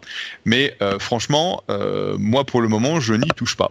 Mais alors, qu'est-ce qui passe par la tête des, des gens qui décident de faire leur entrée en bourse à ce moment? Ils se disent, bon, on a suffisamment de bonne presse ça va quand même. Il y a des gens qui vont pas trop regarder de près et qui vont quand même euh, euh, acheter. Et du coup, on va pouvoir faire une sortie maintenant parce qu'on en a marre de gérer cette boîte et on veut aller faire autre chose. C'est quoi le, le non, c'est parce que ça a l'air assez euh, clair dans ton esprit que c'est pas un bon plan là. Bah c'est c'est et pourtant c'est des gens que je que je respecte beaucoup. C'est Benchmark qui est une des toutes meilleures boîtes de VC au monde euh, avec d'autres. Enfin j'ai plein de copains qui ont investi dans, dans la boîte. Non c'est plus le fait que ils se disent tout le monde ça en gros tout le monde se dit si ça se trouve c'est Facebook et Facebook a fait euh, un tel multiple depuis que le, la boîte est passée sur les marchés publics que ça vaut le coup de pour le de risquer de perdre hmm. au cas où. Et donc c'est pour ça que tu vas avoir beaucoup d'institutionnels qui vont acheter Snapchat en se disant si c'est le prochain Facebook, on est, on a, on a gagné le, on a gagné le, gros lot. Le problème, c'est sûrement le prochain Twitter. Et donc, euh, mm. Twitter, euh, qui aujourd'hui euh, trade en dessous de là où ils étaient, ils étaient sortis en bourse. Et très honnêtement, c'était en gros l'attaque de Team, c'est, c'est, criminel quasiment de faire sortir Snapchat euh, en, sur l'IPO aujourd'hui parce que tout le monde s'attend à cet IPO pour réouvrir les, les, portes des marchés publics aux États-Unis. Et si jamais c'est la cata, parce que en gros ça va se casser la gueule au bout de, au bout de quelques, quelques semaines ou quelques mois, bah, l'effet contraire va, se, va, va arriver. Et donc, c'est pour ça qu'il y a des gens qui disent euh, Snap ne devrait pas sortir et les marchés ne devraient pas l'acheter. D'accord. Bon, bah écoute, euh, au moins ton avis est clair. Merci euh, de nous l'avoir donné. Euh, et puis, bah, je crois que ça va être ton, ton départ de ce rendez-vous Polytech. C'était un, un grand plaisir d'être sur ce rendez-vous Polytech. désolé aux gens qui n'ont pas aimé ça parce que on a parlé beaucoup de politique, mais enfin malheureusement c'est c'est ce qui nous a je beaucoup préoccupé y a des moments depuis, vraiment, oui, c'est plusieurs semaines. On peut pas faire quoi je n'ai pas marché, donc j'espère qu'au moins euh, ce sera positif pour ça. Oui, bah écoute, tu sais, euh, t'étais moins essoufflé, mais par contre, on entendait ton ton micro, je sais pas ce qu'il a, mais on entendait le micro qui qui cognait quelque part. Donc euh, le mystère du micro. je, vais, acheter un troisième micro. Non, non, mais non, mais on, on, verra, on trouvera une solution, on en parlera. Bon, en tout cas, je vous fais la bise à tous et je vous retrouve d'ici un mois. Ça marche, merci beaucoup, Jeff. Ciao, ciao. Ciao, ciao. Bon, bah Guillaume, euh, du coup maintenant je vais pouvoir un petit peu plus t'entendre. Je suis désolé, je t'ai, je t'ai, je t'ai coupe interrompu euh, de manière, enfin sans cérémonie, cérémonieusement hein, tout à euh. l'heure.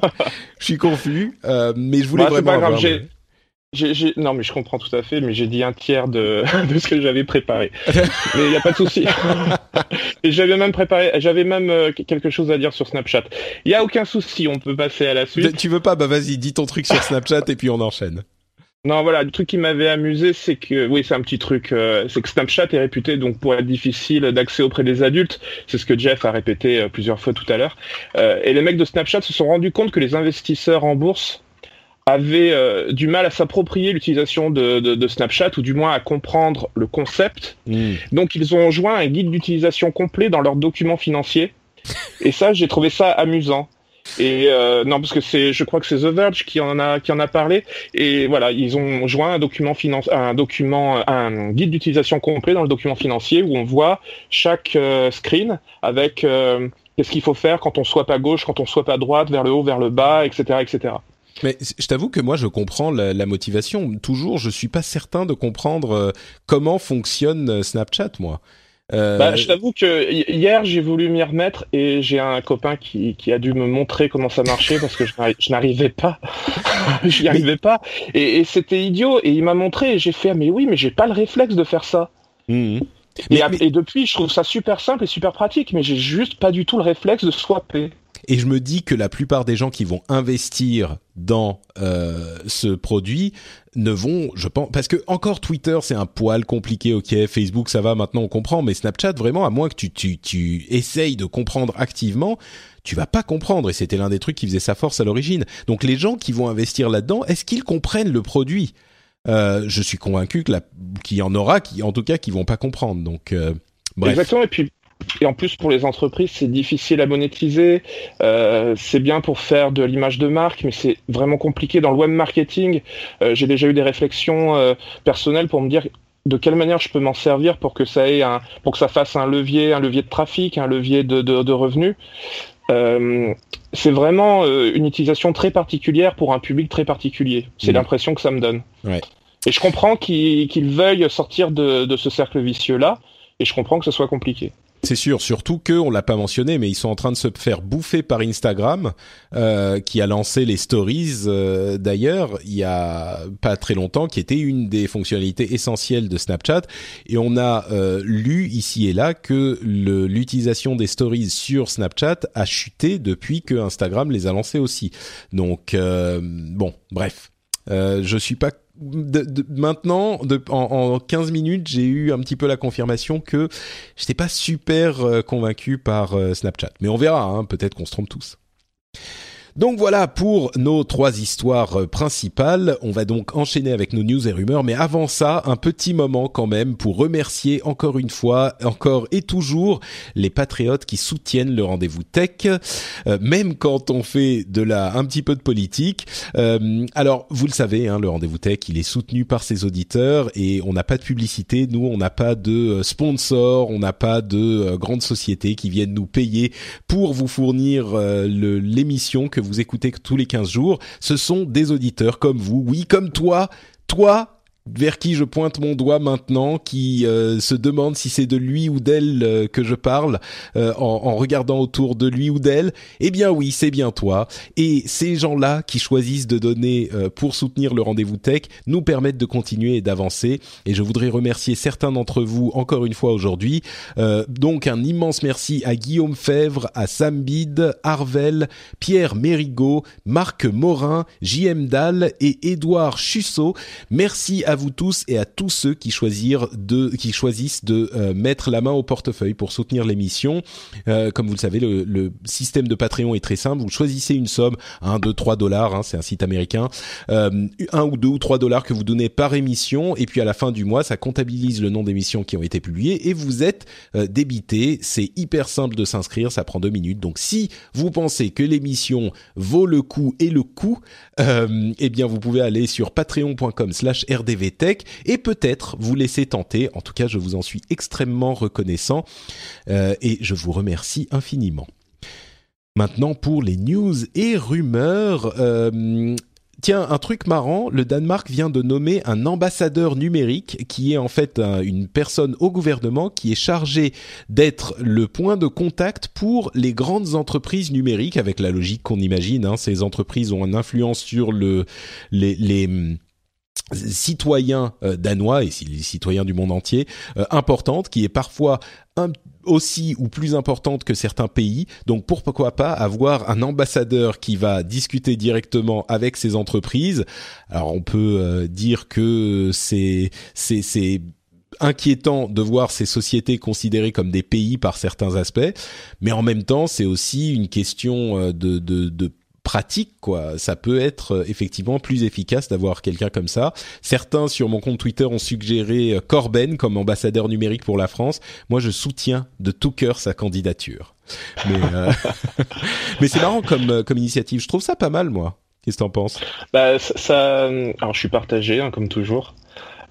ça, ça avalise le statut ambigu des géants du high tech. C'est ça. Il y a un, voilà donc il y a un côté il euh, y a, euh, ouais, je, je, enfin de la même manière qu'on avait euh, cédé à, à Google le, le droit au, comment on appelle ça, le, le, le droit de, le droit à l'oubli, la voilà, le droit à l'oubli, de la même manière qu'on qu'on qu'on a cédé ça, alors que dans nos pays, dans, dans chaque pays européen, enfin dans la plupart des pays européens et, et autres, on a les équivalents des CNIL qui peuvent, bon, c'est encore un autre sujet, hein, mais il existe des, entités qui pourraient éventuellement déjà servir à ce genre de choses. Ouais, faudrait engager. Là, hein, euh, faudrait les, oui, bien sûr, là, c'est mal engagé. Mais oui, c'est sûr. Alors là, bon, il y a un côté assez symbolique.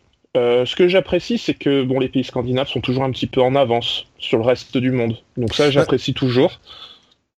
Oui. Ce qu'il y a sur les pays scandinaves, c'est qu'ils ont tendance à se, à s'embarrasser des questions théoriques pendant un temps et puis au bout d'un moment, il faut résoudre les problèmes. Donc euh, au bout d'un moment, il faut trouver des solutions. Je me demande si ça, ça fait pas partie de de la démarche qu'ils ont eue pour cet euh, ambassadeur numérique de se dire oui, effectivement, ça pose plein de questions, mais bon. J'adore l'approche pragmatique. Euh, c'est ce qu'on retrouve aussi en Islande, en Finlande, en Norvège. Mhm. J'adore cette approche pragmatique. Après, il y a un côté un petit peu sans être péjoratif, un côté un peu gadget pour le moment. Mais oui, c'est probable que d'ici une décennie, euh, ça va devenir vraiment euh, nécessaire. Mais si c'est devenu vraiment nécessaire, c'est qu'on aura euh, manqué quelque chose par ailleurs, parce que ces entreprises ne, enfin, tu, vois, ces entreprises n'ont pas vocation à avoir le, le, rôle d'un État. Et je suis ça, ça, me ramène à tout ce que à, ACTA, à TAFTA, à, ces, à pactes qui étaient censés pouvoir donner euh, et qui sont toujours censés pouvoir donner un rôle accru euh, aux entreprises et qui permettaient même aux entreprises de pouvoir éventuellement porter plainte contre un État. Euh, ça me ramène à ça. J'ai cette sensation qu'on avalise le fait, on, dit d'accord, vous pouvez être euh, traités comme des pays. Bah, disons que sans aller jusqu'à euh, TAFTA et ACTA, etc., euh, l'état de fait est que Facebook a un milliard ou deux milliards presque d'utilisateurs. Qu'est-ce qu'on va faire si on se dit, ok, ils sont trop puissants, on veut pas qu'ils aient le pouvoir d'un pays? Qu'est-ce qu'on fait? On leur dit bah faut que vous ayez moins d'utilisateurs, il faut que Facebook France soit divisé de Facebook États-Unis, qu'il soit divisé de Facebook Japon, qu'il soit tu vois, je je sais pas si c'est là que on part dans des considérations philosophiques presque qui sont peut-être bonnes à, à, avoir et des discussions qui sont bonnes à avoir, mais aujourd'hui l'aspect pratique du truc parce que c'est pas juste Bon, c'est un monopole qu'on va casser en euh, obligeant les, tu vois, Windows à se, Microsoft à séparer le, Windows de Office, ce qui aurait pu arriver à un moment dans l'histoire de la société. Là, c'est autre chose. C'est juste qu'il y a tellement d'utilisateurs et que ça occupe le quotidien, tellement le quotidien de ces utilisateurs que ça a une influence.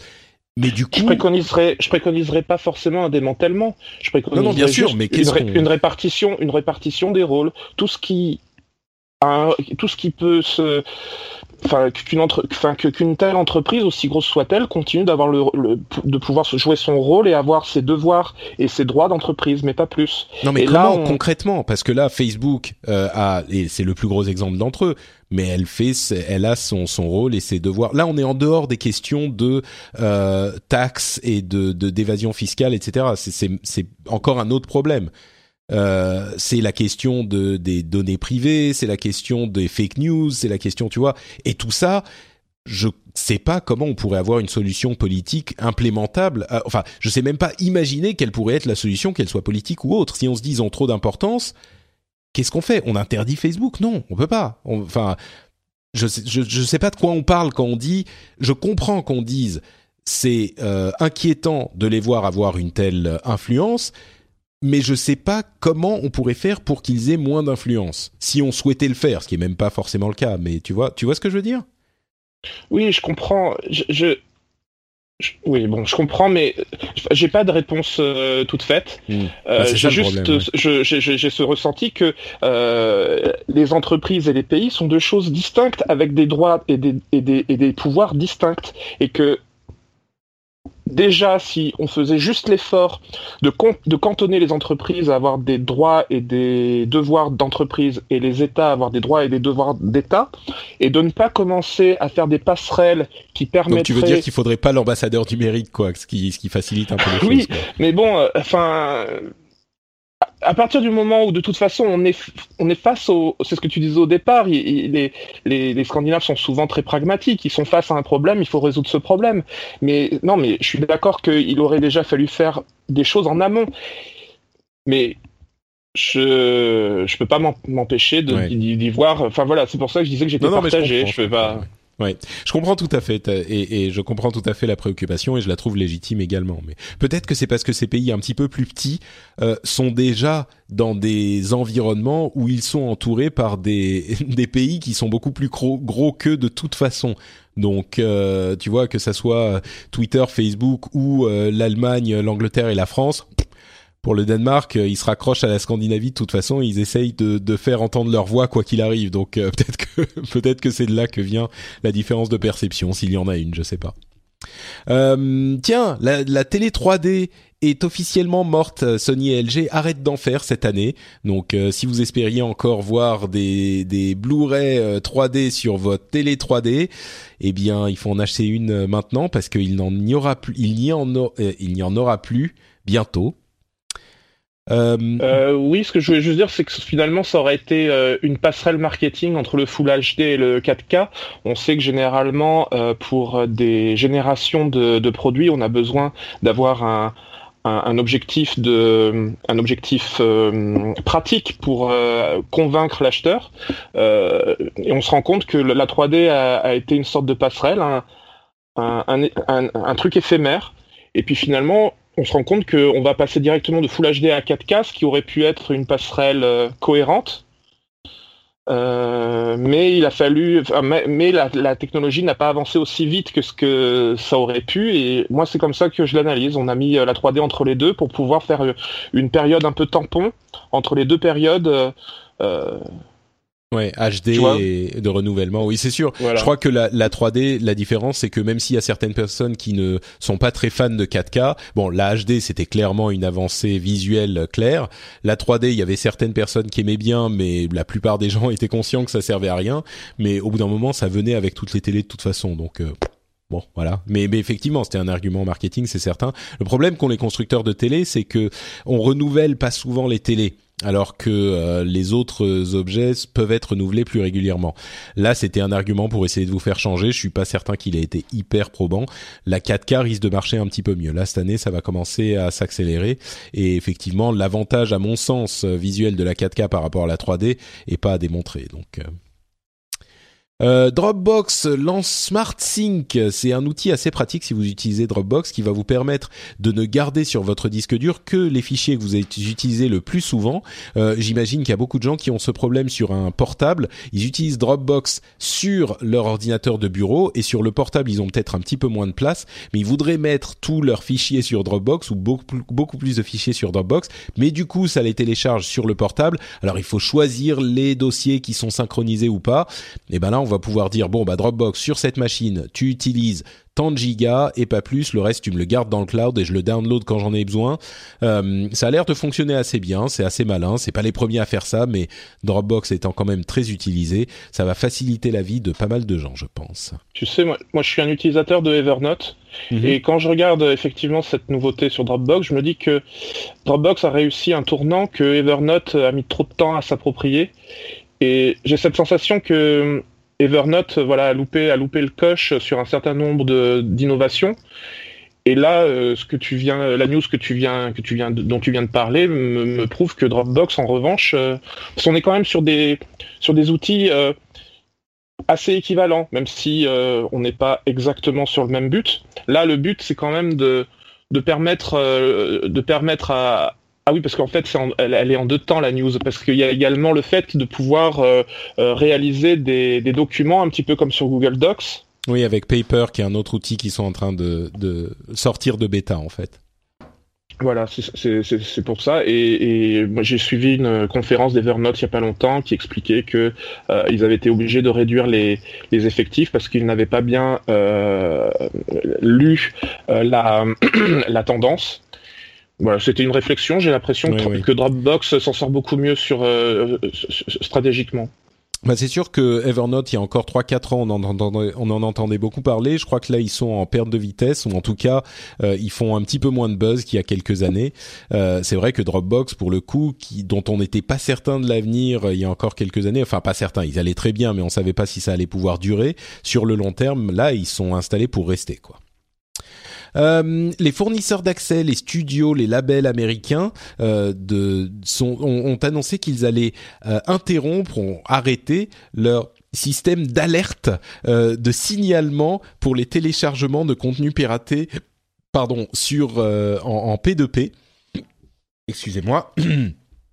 il est un peu tard euh, et donc le, le, système qui est un petit peu l'équivalent de l'Adopi euh, aux États-Unis est interrompu. Alors ils enjolivent le truc, euh, ils en, en, en, ils expliquent à quel point oui le piratage bien sûr c'est toujours très mal machin et la raison pour laquelle on l'arrête c'est que bah en fait on n'arrive pas à arrêter les gens qui ont déjà été signalés et, euh, et bah ils continuent quand même. Alors peut-être que c'est parce qu'ils n'ont pas d'immenses menaces comme celles qu'on a euh, chez l'Adopi de coupure de connexion internet, qui n'a quasiment jamais été appliqué, ceci dit, en France. Mais bon, voilà. Le fait est que après quatre ans d'expérimentation, ils arrêtent les frais aux États-Unis. J'espère qu'on suivra le chemin euh, en France euh, également bientôt. Bon, il faut dire que là, ça concerne que la musique et que la musique est euh, maintenant, je pense, difficile à, à, pirater, non pas parce que c'est compliqué à faire, mais simplement parce qu'on a tellement d'offres raisonnables avec du streaming que ça a plus vraiment, il n'y a plus vraiment d'intérêt de pirater la musique. Peut-être que l'Adopi, qui couvre également la vidéo, y trouve plus d'efficacité. Je suis sceptique, mais peut-être. Euh, Hyperloop, dont on parlait tout à l'heure, euh, Hyperloop Transportation Technologies, qui est différent de Hyperloop One. Il y a deux sociétés concurrentes dans le domaine de ces euh, transports par tube pneumatique dans le vide, à taille humaine, hein, bien sûr. C'est pas des trucs pour le courrier comme ça existait dans certaines villes au début du siècle. eh bien, ils vont installer leur centre de recherche à Toulouse. Donc un petit cocorico, ça veut dire qu'on va avoir cette technique de transport avancée qui va être euh, exploré à Toulouse. Euh, ils ont, c'est, c'est un, une ville qui a une histoire avec la l'industrie euh, aéronautique et spatiale. Donc ils ont l'infrastructure pour ça. Ils vont ouvrir leurs portes à HTT. Donc bon, c'est intéressant. Il y a des différents projets en Europe et ailleurs de de transport par Hyperloop. Donc euh, voilà, c'est intéressant de continuer de continuer à le suivre. Ça avait été initié par euh, une euh, une idée de Elon Musk lui aussi. Lui lui encore lui, il est là, il est décidément présent partout. Bah, c'est en même temps une, bonne nouvelle parce que bah, ça veut dire que la, la France est, est, attirante pour ce genre de choses, d'autant qu'à Toulouse, il y a énormément de, comme tu le disais, il y a énormément d'ingénieurs qui sont dans des secteurs équivalents, similaires. Et en même temps, bah, c'est un signal, euh, assez fort par rapport à la concurrence que ça risque de générer euh, à moyen terme, puisque euh, je, ne connais pas assez bien le domaine, mais j'imagine que des sociétés comme Alstom, qui, qui, produit des, des, TGV, qui produit des tramways, etc., risquent de se retrouver en quelque sorte disruptées par ce genre d'innovation. Alors je crois qu'on est effectivement, tu raison, je crois qu'on est encore assez tôt dans la phase d'exploration de ce type de moyen de transport. Euh, J'imagine que si il se trouve qu'il est euh, prometteur, une société comme Alstom pourrait racheter euh, Hyperloop HTT euh, ou l'une ou l'autre, ou même se lancer dans la recherche elle-même. Mais euh, mais c'est vrai que ça pourrait, parce que l'avantage en fait, c'est que les tubes sous vide nous permettent d'atteindre des vitesses très importantes, qui permettent soit pour le fret, soit pour les personnes, d'avoir des, des des temps de transport qui sont réduits. Ensuite, il y a une infrastructure qui est très compliquée à mettre en place également, encore plus que pour le train. il faut quand même creuser les les tunnels, etc., euh, etc. Donc euh, on est encore assez loin, mais... On est sur une base de ce que je lisais, c'était Toulouse-Montpellier en moins d'une demi-heure. Mhm. Il me semble que c'était ça. Et effectivement, euh, enfin c'est assez lourd comme. c'est surtout que c'est, je pense que c'est des, des, tunnels qui ne sont pas sous terre, c'est des tunnels qui sont forcément perché. Enfin, euh, bah, je sais pas, je, sais pas. Je crois que ça pourrait être sous terre également, mais ah, je sais pas. Tous les prototypes à partir du moment où c'est sous vide sont des ponts. Ah bah oui, remarque, oui. Oui, mais à partir du moment où c'est sous vide, euh, ça marche. Peut-être que ça coûte moins cher pour les tests de faire euh, de faire des, des trucs qui sont pas sous terre, mais bon, les tests sont encore à genre quelques centaines de mètres, un kilomètre, donc on est vraiment au début, quoi. Euh, Zenimax a gagné son procès contre Oculus, alias euh, Facebook. Il, vous savez que Zenimax attaquait Oculus euh, pour euh, toute une série de problèmes qui ont été posés lors de la conception de l'Oculus Rift, le casque de réalité virtuelle. ils ont gagné, ou en tout cas les la, la, la, justice a accordé 500 millions de dollars à Zenimax. Euh, on sait que bon, je vais pas vous refaire toute l'histoire. C'était John Carmack qui était parti et Palmer, Palmer Lucky qui avait un NDA, etc. Euh, ils ont gagné le, le, procès. Alors on imagine que euh, Oculus slash Facebook va faire appel, mais le gros problème c'est qu'en fonction de ce qu'ils veulent faire, Zenimax pourrait bloquer les ventes de l'Oculus Rift. Donc euh, je sais pas, soit achetez-en un tout de suite si vous en voulez un, soit peut-être dirigez vous vers un autre casque de réalité virtuelle si vous êtes inquiet.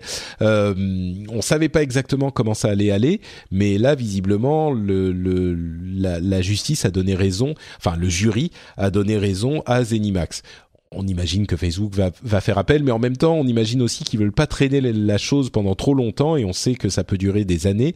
Et j'imagine qu'ils veulent un petit peu de clarté pour euh, continuer leur développement. Donc euh, peut-être même qu'ils vont donner encore un petit peu plus d'argent à Zenimax pour qu'ils s'en aillent, mais bon, Dieu sait ce qui va se passer.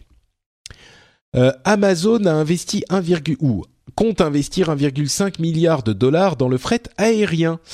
On parle régulièrement de l'infrastructure incroyable qu'a mis en place Amazon pour sa distribution, et on parlait depuis quelques mois du fait qu'il semblait zioter euh, le transport et le fret euh, d'une manière générale il semblerait qu'ils soient effectivement euh, en train de s'investir dans le domaine et devenir leurs propres transporteurs encore plus qu'ils ne le sont déjà. Un mot pour signaler que euh, ils ont aujourd'hui 341 000 employés et ils ont ajouté 110 000 employés en 2016. Rendez-vous compte, 110 000 employés en une année sur les 340 000 euh, qu'ils comptent aujourd'hui.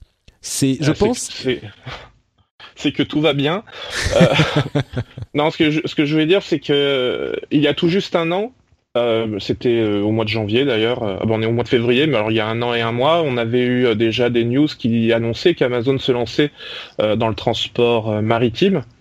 Et déjà, on savait qu'ils avaient des vues sur le transport aérien. C'était qu'ils avaient pris une licence effectivement et qu'ils étaient en train de développer la chose. Je crois pas qu'ils soient vraiment encore lancés, mais dans le transport maritime, tu crois qu'ils sont pas encore euh, Parce que d'accord.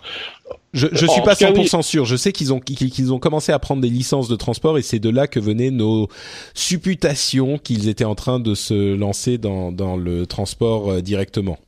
Bah, il y a une logique, il y a une convergence. Ils, veulent à tout prix éliminer les intermédiaires de la même manière qu'ils euh, s'approprient des des des euh, comment on dit euh, qui, qui, livrent pour le ce qu'on appelle le dernier kilomètre, tu sais, des des gens qui livrent oui, ils ont acheté, la partie pour, ils ont acheté colis privé qui est une horreur d'ailleurs. Mes expériences ont été très négatives avec.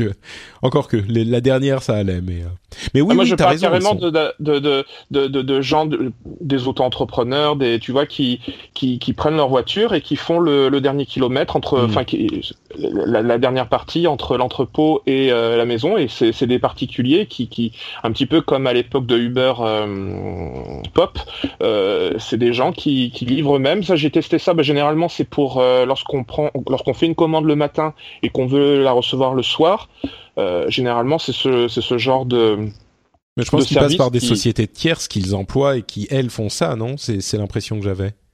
Ah moi j'avais l'impression que c'était des qui travaillaient directement avec Amazon? Voilà. Ah peut-être. Ouais, à la, à la manière d'Uber Pop lorsqu'ils hmm. avaient euh, une armée de de, de, de personnes qui, qui, qui faisaient les, les, les, transports. Là c'est la même chose mais pour du pour de la livraison.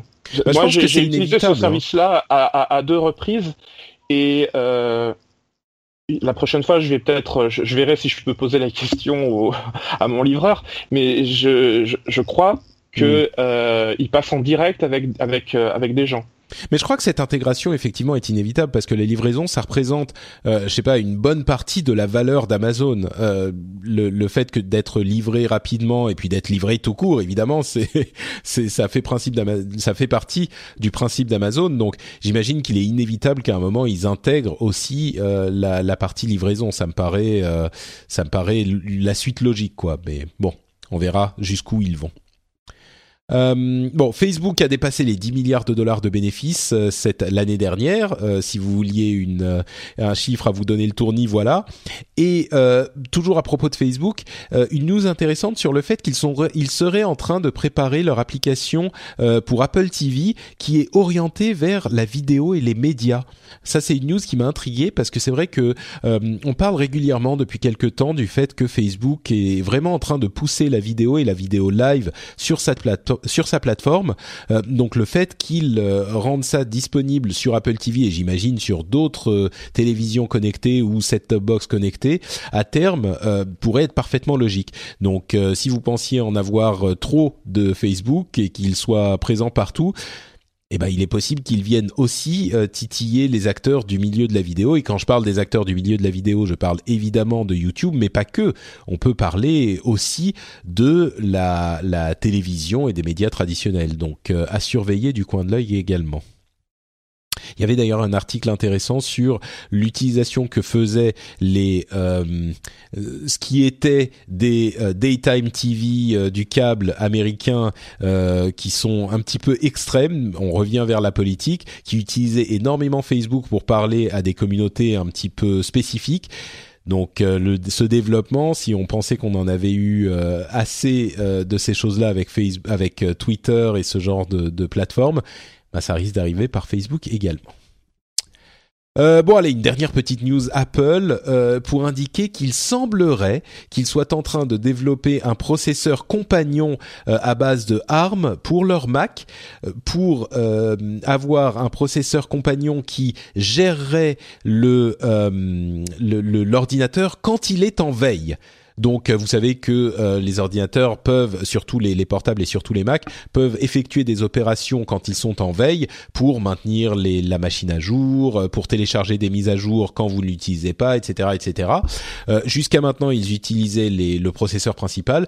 Il se pourrait que ils soient en train de développer un processeur basse consommation à base de ARM à intégrer à leur machine, ce qui pourrait être une étape dans le, but ultime, là on spécule un petit peu plus, euh, d'avoir des processeurs ARM, donc d'une architecture différente de ceux d'Intel, développés par Apple directement pour faire tourner leur Mac et non pas euh, juste leurs appareils mobiles.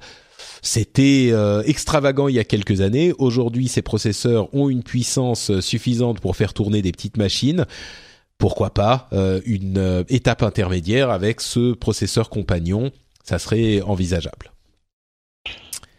Je peux déterrer une dernière news? Bah écoute, vas-y, vas-y, ça sera la dernière, tu auras le mot de la fin.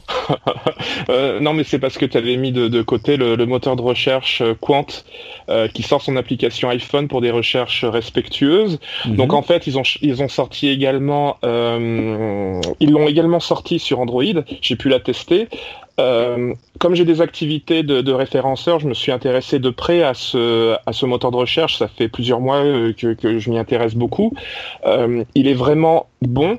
Euh, moi, je l'ai remplacé, enfin, j'ai remplacé euh, Chrome et Firefox par euh, Quant sur mon téléphone, donc je n'utilise plus que Quant et je n'ai aucun manque. Euh, contrairement à une idée reçue qui devait être une rumeur des, tout débuts, euh, Quant n'est absolument pas basé sur Bing. C'est vraiment une architecture propriétaire. C'est un moteur de recherche français qui est en train de se développer et qui fonctionne vraiment très bien. son développement en Europe fonctionne vraiment bien au point qu'ils sont en train de grappiller des parts de marché en Allemagne de manière significative. En France, pas encore parce que Google est vraiment très bien euh, installé. Mais en Allemagne, ça commence à, à être plus significatif. Et euh, l'intérêt principal est évidemment qu'ils ne stockent pas de données personnelles. C'est-à-dire qu'ils sont capables de faire de la publicité euh, ciblée, euh, ils sont capables de faire de la... Enfin, eux, ils peuvent se rémunérer avec de la publicité ciblée, etc. Mais parce que euh, ils savent ce que vous êtes en train de chercher, et en fonction de ce que vous êtes en train de chercher, ils vont afficher des publicités en rapport avec ça. Donc cette partie-là, leur permet de se rémunérer. Il y a d'autres moyens de, je ne vais pas rentrer dans les détails, mais c'est pour dire qu'il n'y a vraiment rien de stocké. On est euh, bon après c'est un peu complexe euh, techniquement, mais ils n'utilisent pas les. Ils ont une façon de. Ils ont réussi à se passer des cookies, donc euh, c'est vraiment très intéressant de, creuser un peu le sujet. Et en tout cas, ça vaut le coup d'être testé uniquement. Vous, mettez le, vous mettez Quant à la place de votre Chrome ou de votre Firefox ou de que sais-je, et, vous testez. Et je pense que vous n'allez pas, il va pas y avoir de frustration. Vous allez sentir que ça fonctionne aussi bien. Il y a peut-être un petit, un petit problème, en tout cas moi sur Android, c'est que c'est un peu lent. C'est-à-dire que quand on lance une recherche, il faut compter une demi-seconde, une bonne demi-seconde. De, enfin, quand on fait beaucoup de recherches, parfois cette demi-seconde-là, on se dit ah ouais, euh, on l'a pas sur les autres moteurs de recherche. Ouais, ouais. C'est une demi-seconde, c'est peut-être moins qu'une demi-seconde, mais il y a un petit temps de latence où on se dit bon, voilà. Mais ça, je suis sûr que ça va. Enfin, après, moi, c'est un, je le défends, c'est un petit peu le côté un peu, un peu militant, mais j'ai aucun intérêt à personnel à le défendre, si ce n'est que c'est un moteur de recherche qui est, qui est vraiment performant et qui est vraiment intéressant à tester parce qu'il prend à contre-pied tout ce que fait euh, euh, Bing ou, ou, ou Google. Bah écoute, euh, tu sais quoi, tu, fais très bien de le mentionner et euh, tu m'as convaincu d'aller l'essayer. Donc euh, je vais, je suis en train de mettre le moteur de recherche dans mon Chrome et je vais l'essayer régulièrement parce que c'est vrai que il est en train de, gagner des de, de, des parts de marché et l'intérêt d'avoir un truc qui qui, qui, soit respectueux de la vie privée, il est évident que, enfin, tout le monde va le comprendre tout de suite. Donc, euh, parfois, il suffit de de, de chercher, de, de, se forcer un tout petit peu pour bah, pour trouver quelque chose qu'on n'aurait pas forcément eu avant. Donc voilà, moi je vais je vais tester. Et l'application sur téléphone ne fait que moteur de recherche, elle ne fait pas navigateur. Donc ils ont prévu euh, une application euh, satellite qui vient se rajouter, qui s'appelle Liberty, qui elle fait le job de navigateur et, qui est euh, une application associée à, à Quant. Ils travaillent ensemble, donc les enjeux sont les mêmes. Il n'y a pas de Enfin, il n'y a pas d'enjeu divergent. C'est vraiment, euh, hmm. ils sont autant respectueux l'un que l'autre. Mais il fallait quand même qu'il y ait un, navigateur pour euh, que Quant puisse être utilisé. Euh, voilà, parce que sinon on a le moteur de recherche uniquement. les pages se lancent, mais je sais plus dans quel. Enfin, faut, il faut tester, vous, vous verrez. en tout cas, c'est sorti il y a une semaine et pour un pour un premier jet, c'est très propre et ça fonctionne vraiment très bien. Très bien. Bon, et eh ben écoute, euh, merci beaucoup pour cette euh, ce dernier mot qui est euh, tout à fait approprié. on va donc conclure là-dessus et on vous remercie évidemment de nous avoir écoutés. Avant de se quitter, quand même un petit mot pour nous dire où on peut te retrouver, Guillaume? Alors on peut me retrouver sur Twitter avec bah, le, le compte Statosphère. Tout simplement, très bien, tout est dit, magnifique. Voilà. Statosphère sur Twitter. Pour ma part, c'est Note Patrick sur Twitter et sur Facebook. N'oubliez pas que vous pouvez aussi me rejoindre sur Facebook euh, pour avoir euh, tous les, les liens des les, les, infos sur les dernières émissions et parfois je, je vais dire quelques petits trucs aussi sur Facebook. Même si je suis plus présent sur Twitter, c'est vrai. Vous avez également euh, l'émission et toutes les autres émissions sur FrenchSpin.fr. Vous pouvez venir commenter tout ce qu'on a dit et je suis sûr qu'il y aura beaucoup beaucoup de gens qui viendront commenter euh, ce qu'on a dit euh, aujourd'hui. Euh, vous pouvez donc le faire dans les notes de l'émission, enfin dans les commentaires de l'émission sur frenchspin.fr. vous pourrez également retrouver par exemple le rendez-vous jeu sur ce site. Euh, si vous appréciez les jeux vidéo, on a euh, de quoi euh, vous distraire également dans ce domaine. vous pouvez aussi laisser des commentaires sur iTunes, par exemple, comme Lolo Tamer qui nous dit juste génial, rien à ajouter, tout est dit. C'est un commentaire court avec 5 étoiles, mais je l'apprécie. Merci beaucoup Lolo. et vous pouvez également sur d'autres sites de podcasts et, et, et, catalogues de podcasts, comme par exemple sur Google Play sur Android. Je ne sais pas si vous pouvez laisser des commentaires, remarquez. Bref, laissez des commentaires partout, recommandez-le à vos amis, dites-lui, dites-leur que cette émission est cool si vous l'appréciez, ça nous aiderait énormément. Et bien sûr, vous le savez, patreon.com slash rdvtech si vous voulez soutenir l'émission, si vous trouvez qu'on fait un bon boulot, si vous pensez que on mérite, euh, je sais pas, un petit dollar, le prix d'un café, quelque chose comme ça, et eh ben vous pouvez aller sur euh, patreon.com slash rdvtech. Le lien est dans les notes de l'émission et sur le site, vous ne pouvez pas le manquer. Quoi qu'il arrive, que vous souteniez l'émission financièrement par la pensée ou euh, par euh, un autre moyen, on vous remercie de nous écouter, on vous fait d'énormes bises et on vous donne rendez-vous dans 15 jours pour un nouvel épisode. Ciao à tous